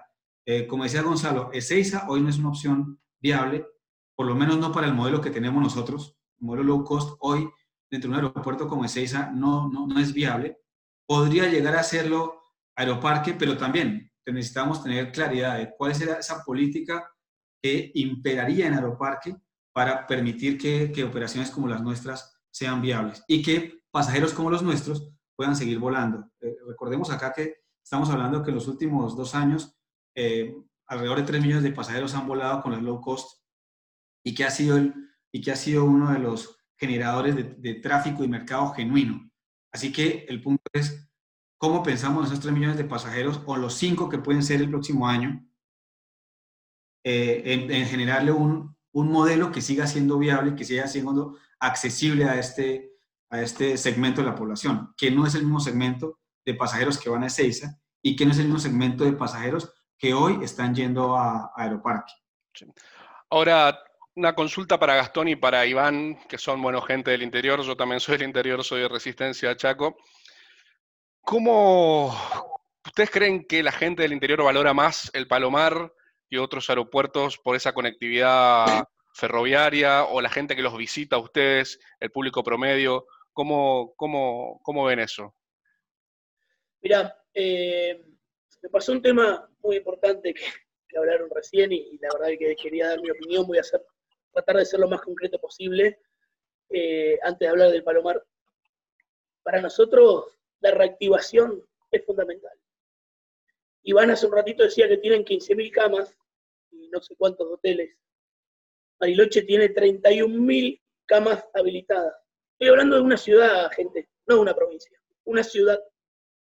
La ciudad de Bariloche tiene muchas más camas que provincias enteras de Argentina. Tenemos 800 establecimientos. Más de este, el 65% de la población de Bariloche vive del turismo. Eh, hace cinco meses que hay gente que no, no, tiene ningún ingreso. Entonces, para nosotros este, es buenísimo el anuncio de pensar y, que hizo el gobierno de volver el que vamos a tener temporada de verano, pero ¿quién llega nueve meses sin tener trabajo al otro lado del río? Porque nosotros perdimos la temporada de invierno, que es la más fuerte que tenemos en el destino. Eh, y hace cinco meses que hay gente, como le dije recién, que tiene cero, cero ingresos. ¿Cómo hacen para aguantar cuatro meses más?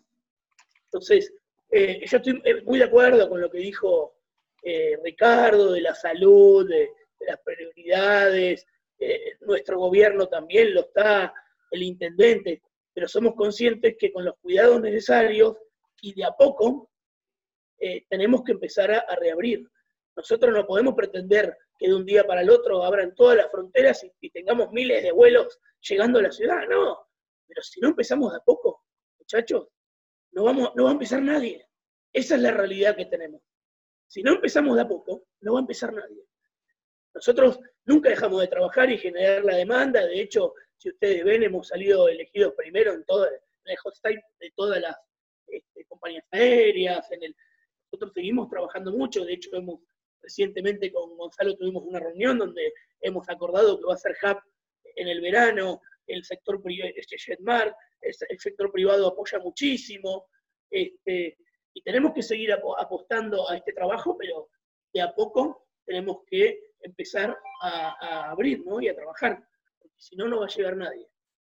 Nosotros estamos haciendo un plan de, reapertura que se lo presentamos al intendente, a la gobernadora, están de acuerdo, para mediados de septiembre queremos ver si podemos, o fines de septiembre, veremos eh, si podemos empezar a, tener los primeros turistas, pero no internos de Río Negro, sino con las provincias que podamos hacer convenios, eh, con un salvoconducto especial, turístico, que después le buscaremos el nombre, ¿no? Hay gente que el nombre salvoconducto no le gusta. Esto va a estar dado por el alojamiento habilitado eh, únicamente. ¿Para qué? Para combatir también al ilegal, o sea, hay que trabajar en, un plan de reapertura. Va a ser de a poco, lógico. Nadie pretende tener millones de pasajeros en la ciudad porque es cierto que se puede desbordar el sistema de salud. Nosotros tenemos toda la ciudad operativa, los natatorios, los gimnasios, todo. No hay nada en este momento que la ciudad esté cerrado. Esto fue un, plan de apertura que se hizo y que lo planeamos desde un principio para justamente cuando llegue, llegue el día de poder abrir el turismo, que la ciudad esté toda operativa. Porque de nada serviría poder traer turistas y que la ciudad esté cerrada, lógicamente tuvimos que dar pasos para atrás. Tuvimos que, avanzamos, tuvimos que dar unos pasos para atrás, con horarios, con TNI, para poder manejar la cantidad de casos. Pero no podemos encerrarnos a, esperar a, no tener ningún caso porque no va a llegar nadie del otro lado del río. Lo importante de esto es ver cómo está el sistema de salud. eh, cómo, o sea, cómo podemos soportarlo y, y no cuántos casos tenemos. Esto de que algunas provincias salieron en su momento a decir que no tenían casos y, hoy tienen muchos casos, o sea, se levantaban una bandera. Es imposible, gente, es imposible que nadie tenga casos, o sea, que alguien pase esta pandemia sin tener casos. Tenemos que ser conscientes de eso. Todos vamos a tener casos, tenemos que aprender a convivir con este virus. Es responsabilidad nuestra de cada uno de nosotros cuidarnos. Yo, en cada nota que doy a nivel local lo digo, porque es responsabilidad de cada uno de los habitantes y de los vecinos y de nosotros cuidarnos para poder salir adelante y reactivar. Si no, no vamos a, llegar. Muchachos, esta es la realidad que, tenemos hoy como destino. En cuanto a lo, del aeropuerto, bueno, perdón si me, pide tema y me, extendí, pero quería dar mi punto de vista en cuanto a esto, porque para nosotros es muy importante que, podamos reabrir no solo Bariloche. De a poco tenemos que ir abriendo. Yo estoy seguro que cuando Bariloche eh, reabra, de hecho no tenemos ni siquiera un convenio base entre provincias lo pedí y no lo tienen, me dijeron que seríamos los primeros, eh, así que estamos inventándolo. Ojalá no los aprueben, eh, pero yo estoy seguro de que cuando Bariloche abra, muchas provincias van a esperar un tiempito, no sé cuánto tiempo, pero van a, van a adherirse a esto, porque es necesario el trabajo, el trabajo dignifica, y es necesario el trabajo de la gente. Ahora sí cierro. con lo del Palomar, la verdad que a nosotros mientras llegue la low cost, que nos cambiaron la realidad desde qué aeropuerto. Eh, yo, entiendo que, ir al Seiza no serviría, es un aeropuerto muy lejano. Este, esto es una, opinión muy personal y por encuestas que hemos hecho.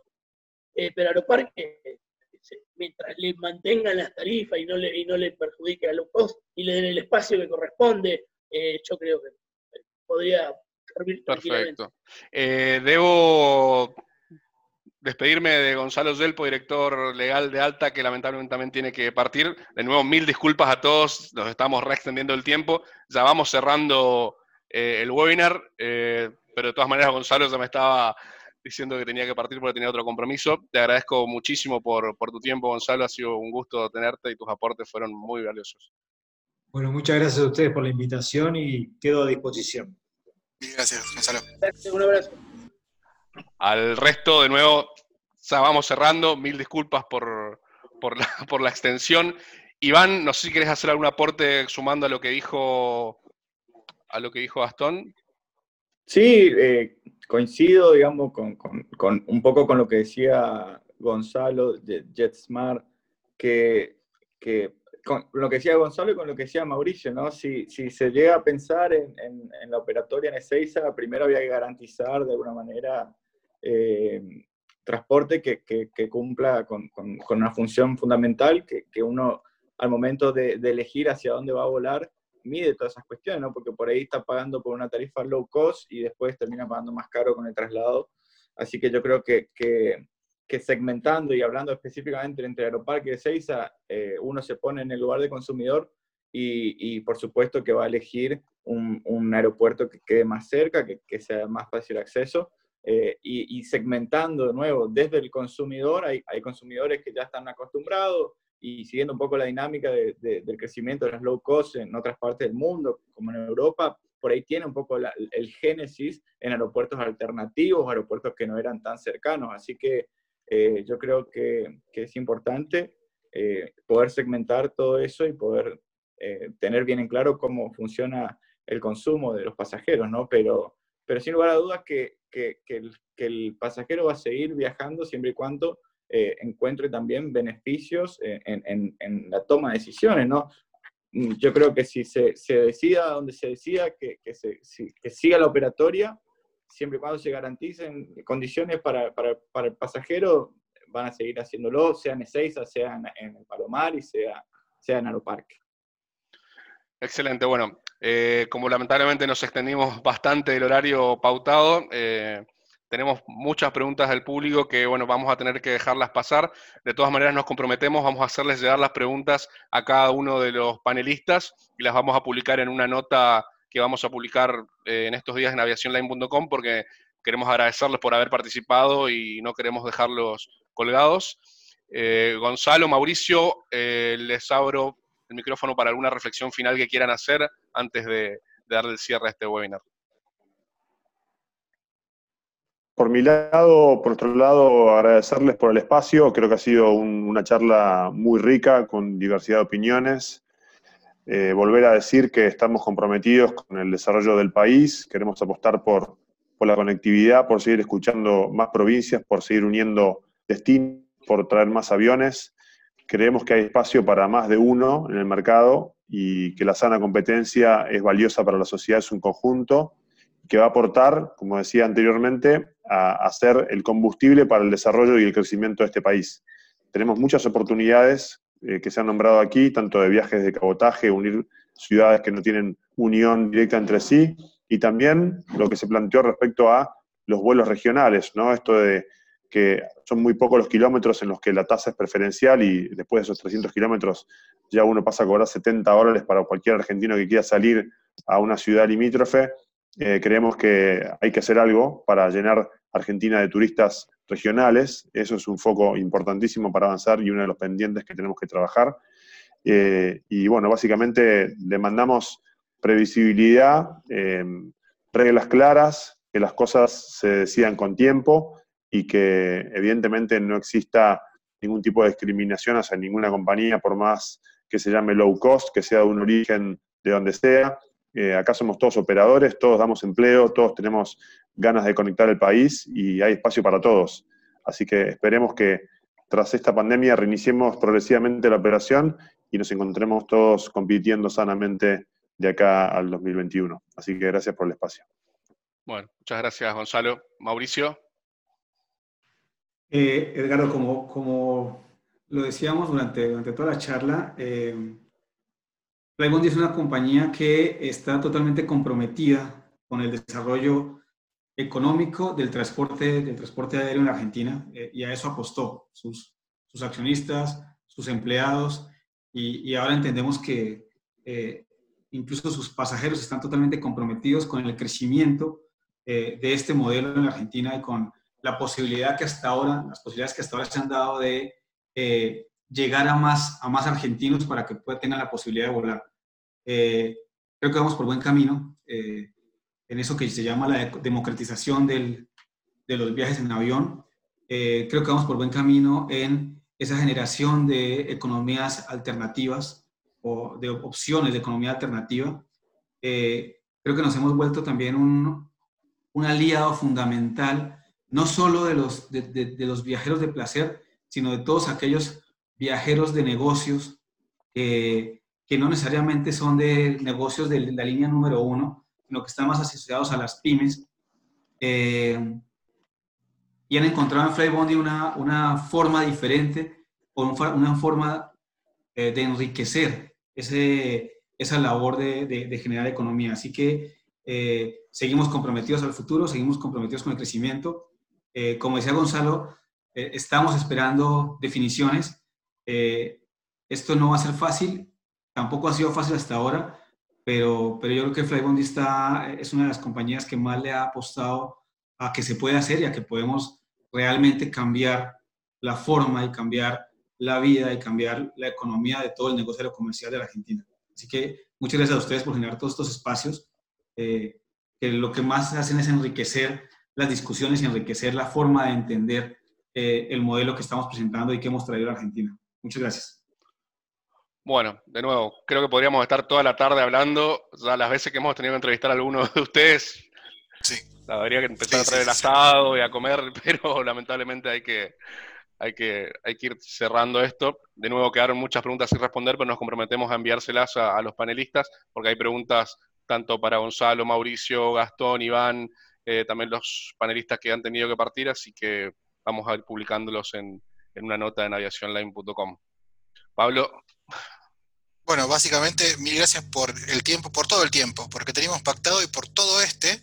Eh, gracias por, los conceptos, la verdad que, está bueno, me parece generar, como, decía Mauricio, estos espacios para poder eh, contar la aviación, charlar un poco y, sobre todo elevar el nivel de discusión, ¿no? Porque muchas veces son más los preconceptos y las medias verdades que lo que uno puede llegar a escuchar de boca de los protagonistas. Así que nuevamente, mil gracias a todos, mil gracias a Agustina, que es parte de nuestro equipo y que iba a estar a cargo de las preguntas y respuestas y al final hemos tenido que sacrificarla, pero bueno, este, ya, iremos mejorando la dinámica como para poder también tomar las preguntas en, la misma, en el mismo evento. Mil gracias a todos por participar, gracias a todos por los que atendieron al, evento. Eh, va a estar publicado seguramente en nuestras redes eh, muy pronto y nos vemos en alguna próxima ocasión que no va a faltar mucho para seguir hablando de aviación, que es esto que nos gusta tanto. Bueno. Muchas gracias por el espacio, un placer enorme. Vale, gracias. Estamos en contacto. Adiós, gente. Muchas gracias. gracias. a todos y, quiero agradecer especialmente a, las compañías aéreas que le siguen apostando a este país. Eh, ah, gracias. Para nosotros es fundamental. Como destino turístico es fundamental que ustedes sigan ahí poniendo, dejando todo este, para poder salir adelante. Así que muchas gracias de verdad por el espacio, a ustedes y a las compañías aéreas por todo lo que están haciendo. Gracias a ustedes por participar. Gracias Gastón, gracias a Fernando, Iván, Gonzalo, Mauricio, Agustín y Edgardo.